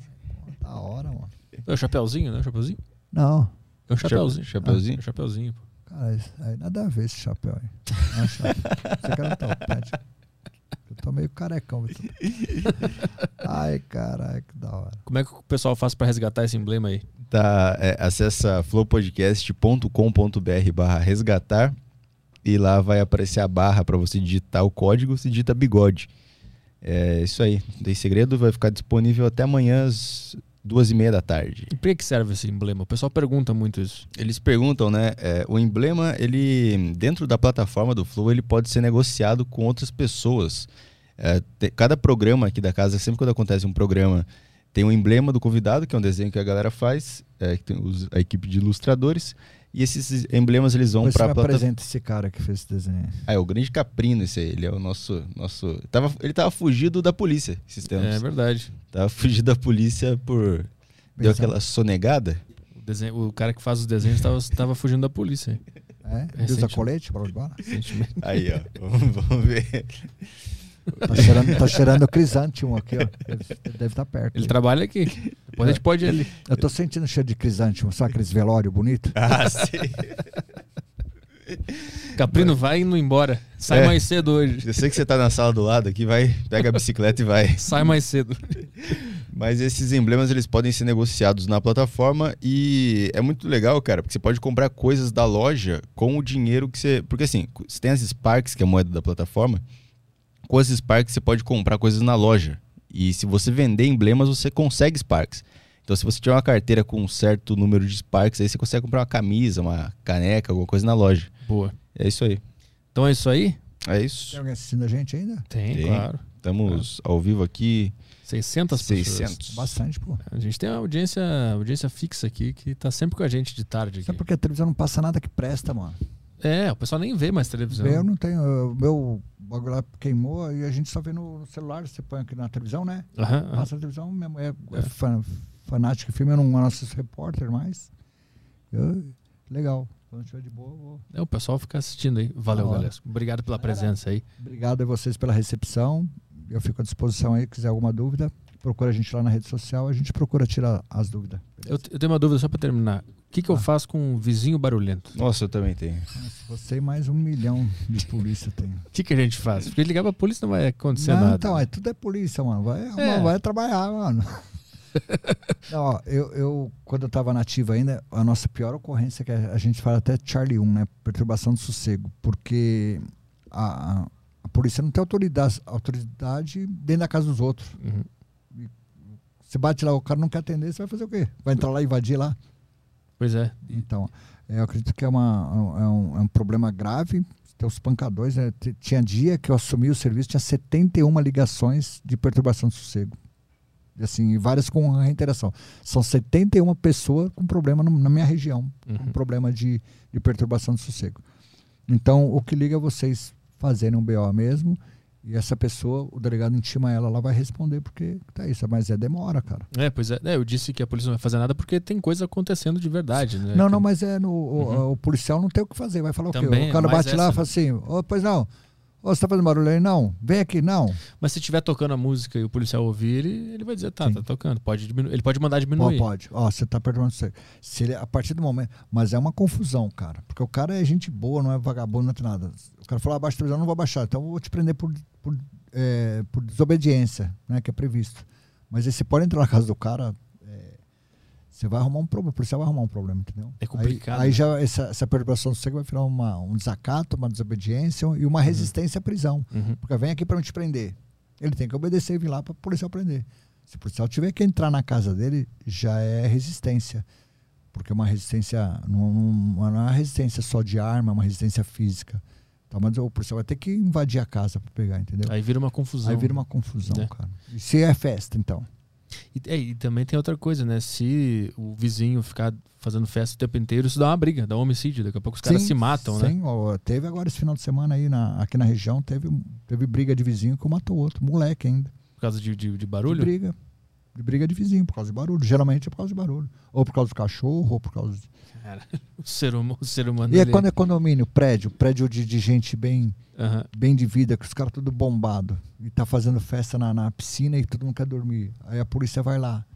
Aí vai uma viatura, dois policiais lá, os caras vêm pra cima, aí chama apoio, aí tem que invadir. Ah, Nossa, É favela, mano, é barraco. o negócio é morar isolado de todo mundo. Não tem como resolver, viu? Não tem como Não, resolver. o cachorro do meu vizinho vai continuar latindo do mesmo E jeito. o meu vai continuar dando É, festa. né? É que tem aquele a lei do psil lá que tu pode ligar Tem, pra, pode. pra, pra guarda É. municipal, acho que é. É, mas tem que o, você tem que fazer a denúncia e depois eles vão averiguar. Aí você espera. É. Às vezes o cara tem a criança pequena que não consegue fazer o filho dormir, chega lá já já já se formou no colegial e E o cara tá dando festa ainda. É o filho com olheira. Mano, é- é- eu não sei se é o que, é educação quando vo- você tinha um problema com o vizinho desse tipo não tinha, cara, porque um respeitava o ser humano, ele respeitava muito o ser humano. Imagina, Antigamente. e não tinha esse tipo de ocorrência, é, é ocorrência nova. É, esse, É perturbação de nova, sossego é, uma coisa mais é, recente. Já tem hoje, é uma coisa recente, porque antigamente é, chegava a ter desinteligência, a gente ia tendo desinteligência, que era por causa de um barulho, né? Eles, porque o cara não respeitava o outro, mas você ia, já morria ali, era difícil você levar pra delegacia. Hoje Hum. não, cara. O cara aceitava, o cara diminuía o volume e ficava. Estava errado, ele sabia. Uhum. A, a população ela, ela, ela sabia dos deveres dela para depois cobrar os direitos. né? Hoje não. Todo mundo tem direito, mas ninguém tem dever de nada. Uhum, uhum. A o cara tem direito a ouvir música dele a partir do, do momento que ele extrapola o seu direito de, de ter o descanso. Sim. Uhum. Porque não, não é só à noite. Igual o cara, eu, eu era policial, eu trabalhava à noite. E quando tinha aqueles cultos lá de, de evangélico, de manhã. Pô, eu, eu tinha pouco tempo para dormir. Eu queria dormir às vezes de domingo até mais tarde. Uhum. Tem cara que fica orando, gritando no caminhão, fazia aqueles cultos. Sim, sim. Eu falei, cara, às vezes eu pedi ao pastor, tem jeito aí, eu trabalho à noite, mano, preciso dormir aí até pelo menos 9 horas da manhã. Começa depois das 9 aí. Só- e só pra, mais uma, só pra terminar mesmo. Não, eu tô de boa. Eu pensei que você ia terminar. ah, cara. tá, não, beleza. tô de boa. Tu já trabalhou em, em estádio? Escolta de poli, de, de torcida, Sim, esse sim. tipo de coisa? Sim. Pegou muita briga de hooligans, de, de, de, de torcida organizada e tal? Sim, sim, sim. Ho- Hoje, é, hoje em dia não, não tem pra cá, já tem a reunião quando vai ter um jogo, você chama a torcida organizada no time, do outro, o, o bombeiro vem, o comando do policiamento da, do choque vem, da área vem, faz uma reunião, ó, vocês é pra ir pra essa rua tal. Hoje tá bem organizado, mas antes era, era treta. Uma vez eu, aqui no Tatuapé, no metrô Tatuapé, Você sabe que o Corinthians é no Tatuapé, né? O Parque São Jorge. Que não tinha um estádio ainda, o Parque São Jorge era ali. Os caras saíam dali e ia caminhando até o metrô Carrão. E o pessoal de São Paulo, na, na calçada, assim, na, na, na, guia, no meio-fio, eles colocaram aqueles pacotes de cabo de enxada, que acho que é uma é grosa que chama, uma grosa de cabo de um, 8, 10, assim. E, e tudo em volta com aqueles pacotes. Hum. Os, acabou o jogo, o pessoal de São Paulo veio para o metrô Carrão e o pessoal do Corinthians, eles vinham até o Parque São Jorge e subiam a pé para o metrô. E ali eles se encontraram mesmo. E eu fui a primeira viatura de força tática a chegar e o pessoal estava fazendo segurança por causa do futebol em, em áreas mais, mais concentradas para o centro e estava só minha viatura na área. Eu fiquei. Eu estava com o sargento, estava manuseando a calibre 12 com um elastômetro, né, munição de borracha. Aquele dia eu dei 78 tiros de borracha. Para eles não se matar, cara. Graças a Deus o pessoal do metrô ajudou a gente porque o sargento, que é o finado sargento Gomes, ele até faleceu. Ele, ele, a gente usa a sacola né, de CDC, né, com controle de distúrbios civis. Ele, tava, ele acabou com todas as bombas dele, todas as bombas. Tanta bomba e tiro que a gente deu. Isso era o que, anos 90? Não. É que nos anos 90 o pessoal tava se matando pra tava, valer, então, né? é, aqui, aqui a gente tinha problema por causa do, do Corinthians. É, o Corinthians jogava com. Tinha torcida jovem do Santos também próximo, né? Então a gente tinha muito trabalho com esses caras. Uma vez balearam um, um, palmeirense dentro do metrô Tatuapé, a gente não conseguia pegar ele. Sabe? A gente subia, os caras davam tiro na gente. Caralho. E você não podia revidar, uhum. a, a, gente não sabia de onde vinha o tiro. Aí teve que buscar fazer uma célula tática, olha que absurdo, uma célula tática com escudo balístico para conseguir subir as escadas do metrô e tirar aquele porra do palmeirense lá. Meu Deus. Isso, isso são ocasiões que vocês pegaram de brigas, assim, mas já fez, já fez escolta, porque eu sou de Porto Alegre lá. Lá, a Brigada o... Militar, eles fazem isso. escolta que a gente faz. Então, o segundo choque só faz isso. O pelotão de motos ah. e de choque só faz isso. É, quando é, é time é, é, mais afastado, a Força Tática que faz, né? Mas quando é aqui na capital, uhum. tem um batalhão de escolta que faz isso. É, os caras são de, de moto, né? 800 cilindradas, né? os uhum. policiais, uhum. mais as, as viaturas quatro rodas. E depende do jogo tal, é, é complicado. Vai muito policial para escoltar. Eu lembro que em dia de Grenal lá, eu sou, gre, eu sou gremista, então a gente saía do Olímpico e ia a pé até o Beira Rio. E nessa, nessa, nesse caminho, a polícia em volta da gente até chegar lá, o de cavalo, carro. Sim, na, aqui tem a cavalaria. A cavalaria é. aqui também ela participa, mas é é outra coisa do cara. O cara se matar por causa um time de futebol. Não... Isso é muito louco, né?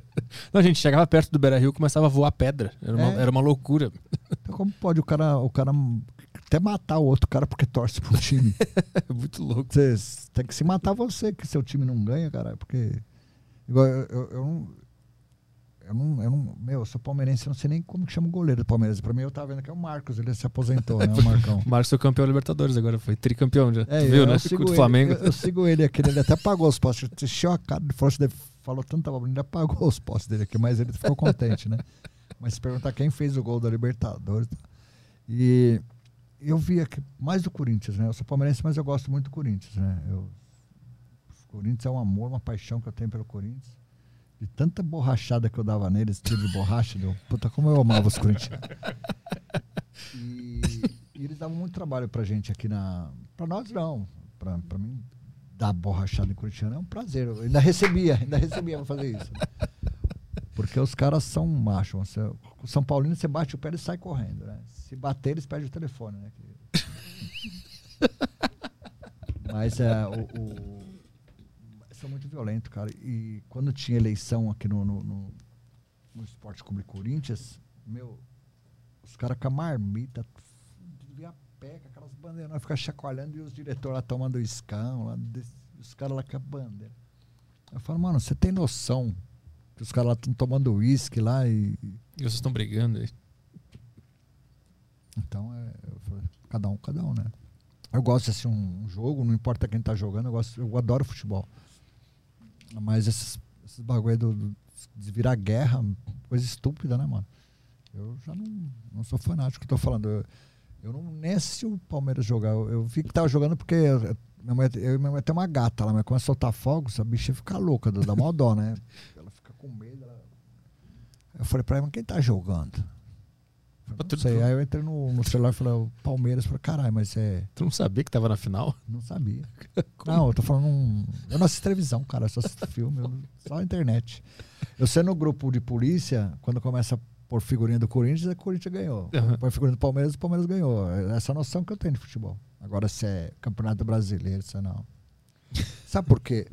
É, nós, policiais que somos de rua, é, coisas que eu gostava quando eu não era polícia, eu, eu, eu não gosto mais. Eu, carnaval, a gente gostava, eu odeio carnaval. Carnaval é a época que eu vejo mais gente morta, mais desastre, mais coisa ruim. Eu, na minha mente já associo carnaval com coisa ruim. Mas o que? Briga, droga? Briga, que que é? droga, acidente, desgraça. Os caras saem loucos, dos caras saem batendo no carro, morrem. Pode ver nas pistas de. de- tanto que vai. Aqui, aqui pro litoral nós temos Anchieta. Quanta gente morre naquela Anchieta. Tá aqui tomando todos, aí vamos pra praia. Aí monta no carro e vai tudo louco, morre gente. E futebol também, né? Essas, o cara bate no outro por causa da camisa verde, ou porque da camisa verde é um- Hum. do São Paulo quer, quer matar o cara. Aí você vai vendo, porra, mano, nada a ver, né, meu? Eu não, eu não sou desse tipo de gente, mano. Isso te tirou um pouco, então, da, da, da- Tesão de futebol. do tesão do futebol. Tirou. Ver os caras brigando no metrô, esse, esse Ah, tipo de cê coisa. é louco. Não, e, e tipo assim, agride os funcionários do metrô, quebra o metrô. meu, Amanhã o pessoal vai ter que trabalhar, vai, vai ter que usar, É. vai ter que tirar o voo, aí vai lotar mais ainda. Aí eu falei, cara, isso aí. Isso aí E tu participava dessas reuniões organizadas?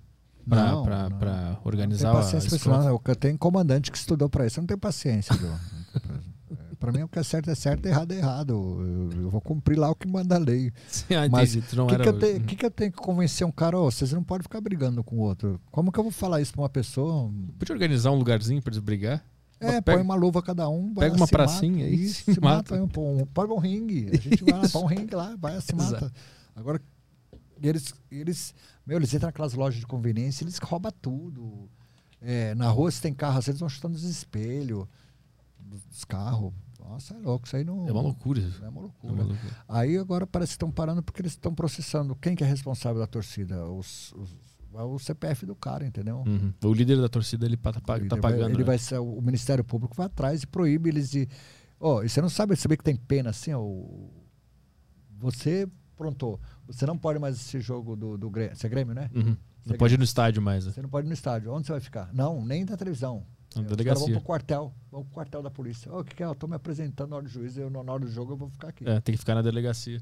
Eu lembro que lá tinha uns caras que, uma época o Grêmio tava meio mal, os caras estavam brigando demais lá, batendo nas pessoas, e eu lembro que tinha uns caras que tinham que ir pra delegacia Passar, quando E- estava passando o jogo, ficar lá. não, não podiam ir pra torcida. Porque eu, eu participei da torcida, né? Eu tocava tambor lá, então eu, eu vi essas histórias. E os caras tinham que ficar na delegacia e não podiam ir pro estádio. Não, mas tem um monte de PM que, que, que é, toda, é da torcida. O cara de folga, ele vai no jogo lá. Sim, claro. Pum, pum. Aí, vai, Corinthians. Eu falei, puta que pariu. Que desgraça. e quando eu trombo, ó, vai pá, de borracha, de borracha na, na bunda deles. Depois ia dar um tchauzinho. Amanhã a gente se vê. Não, mas é de boa. Então, mas é. Futebol eu também não, eu não me ligo, não, por causa disso daí, meu. Eu gostava, eu gosto de ver futebol, mas eu eu comprar uma camisa de um time e falar que eu sou time, não. Isso aí já passou, já isso é moleque. Então tá, é isso aí. Valeu, obrigado de novo. Agora acabou mesmo? Agora acabou. quiser, eu tô, aposentado. Tô, pra mim é domingo hoje. Valeu pela participação aqui. Parabéns pela tua história. Obrigado. Eu fico à disposição aí. Precisar da gente, sabe, sabe onde nos achar. Quer tá bom? divulgar alguma coisa? Rede social? Não, só minha rede social. O pessoal quiser seguir a gente lá, conhecer mais uma história, Sargento Galesco. É, Instagram, Facebook, eu tô de, de castigo. Tá logo- esperando, a gente vai vamos esperar a decisão do Mark Zuckerberg. então tá, é, sexta-feira a gente tá de volta, né? Isso, estamos de volta com a Maria Fontes. Boa, então tá. Ah, boa noite pra todo mundo e até. Bom final de tarde, na verdade, né? 5 para 6. Ah, dá tempo de tomar um café ainda. É, bom final de tarde e até sexta-feira, pessoal. Valeu, tchau, tchau.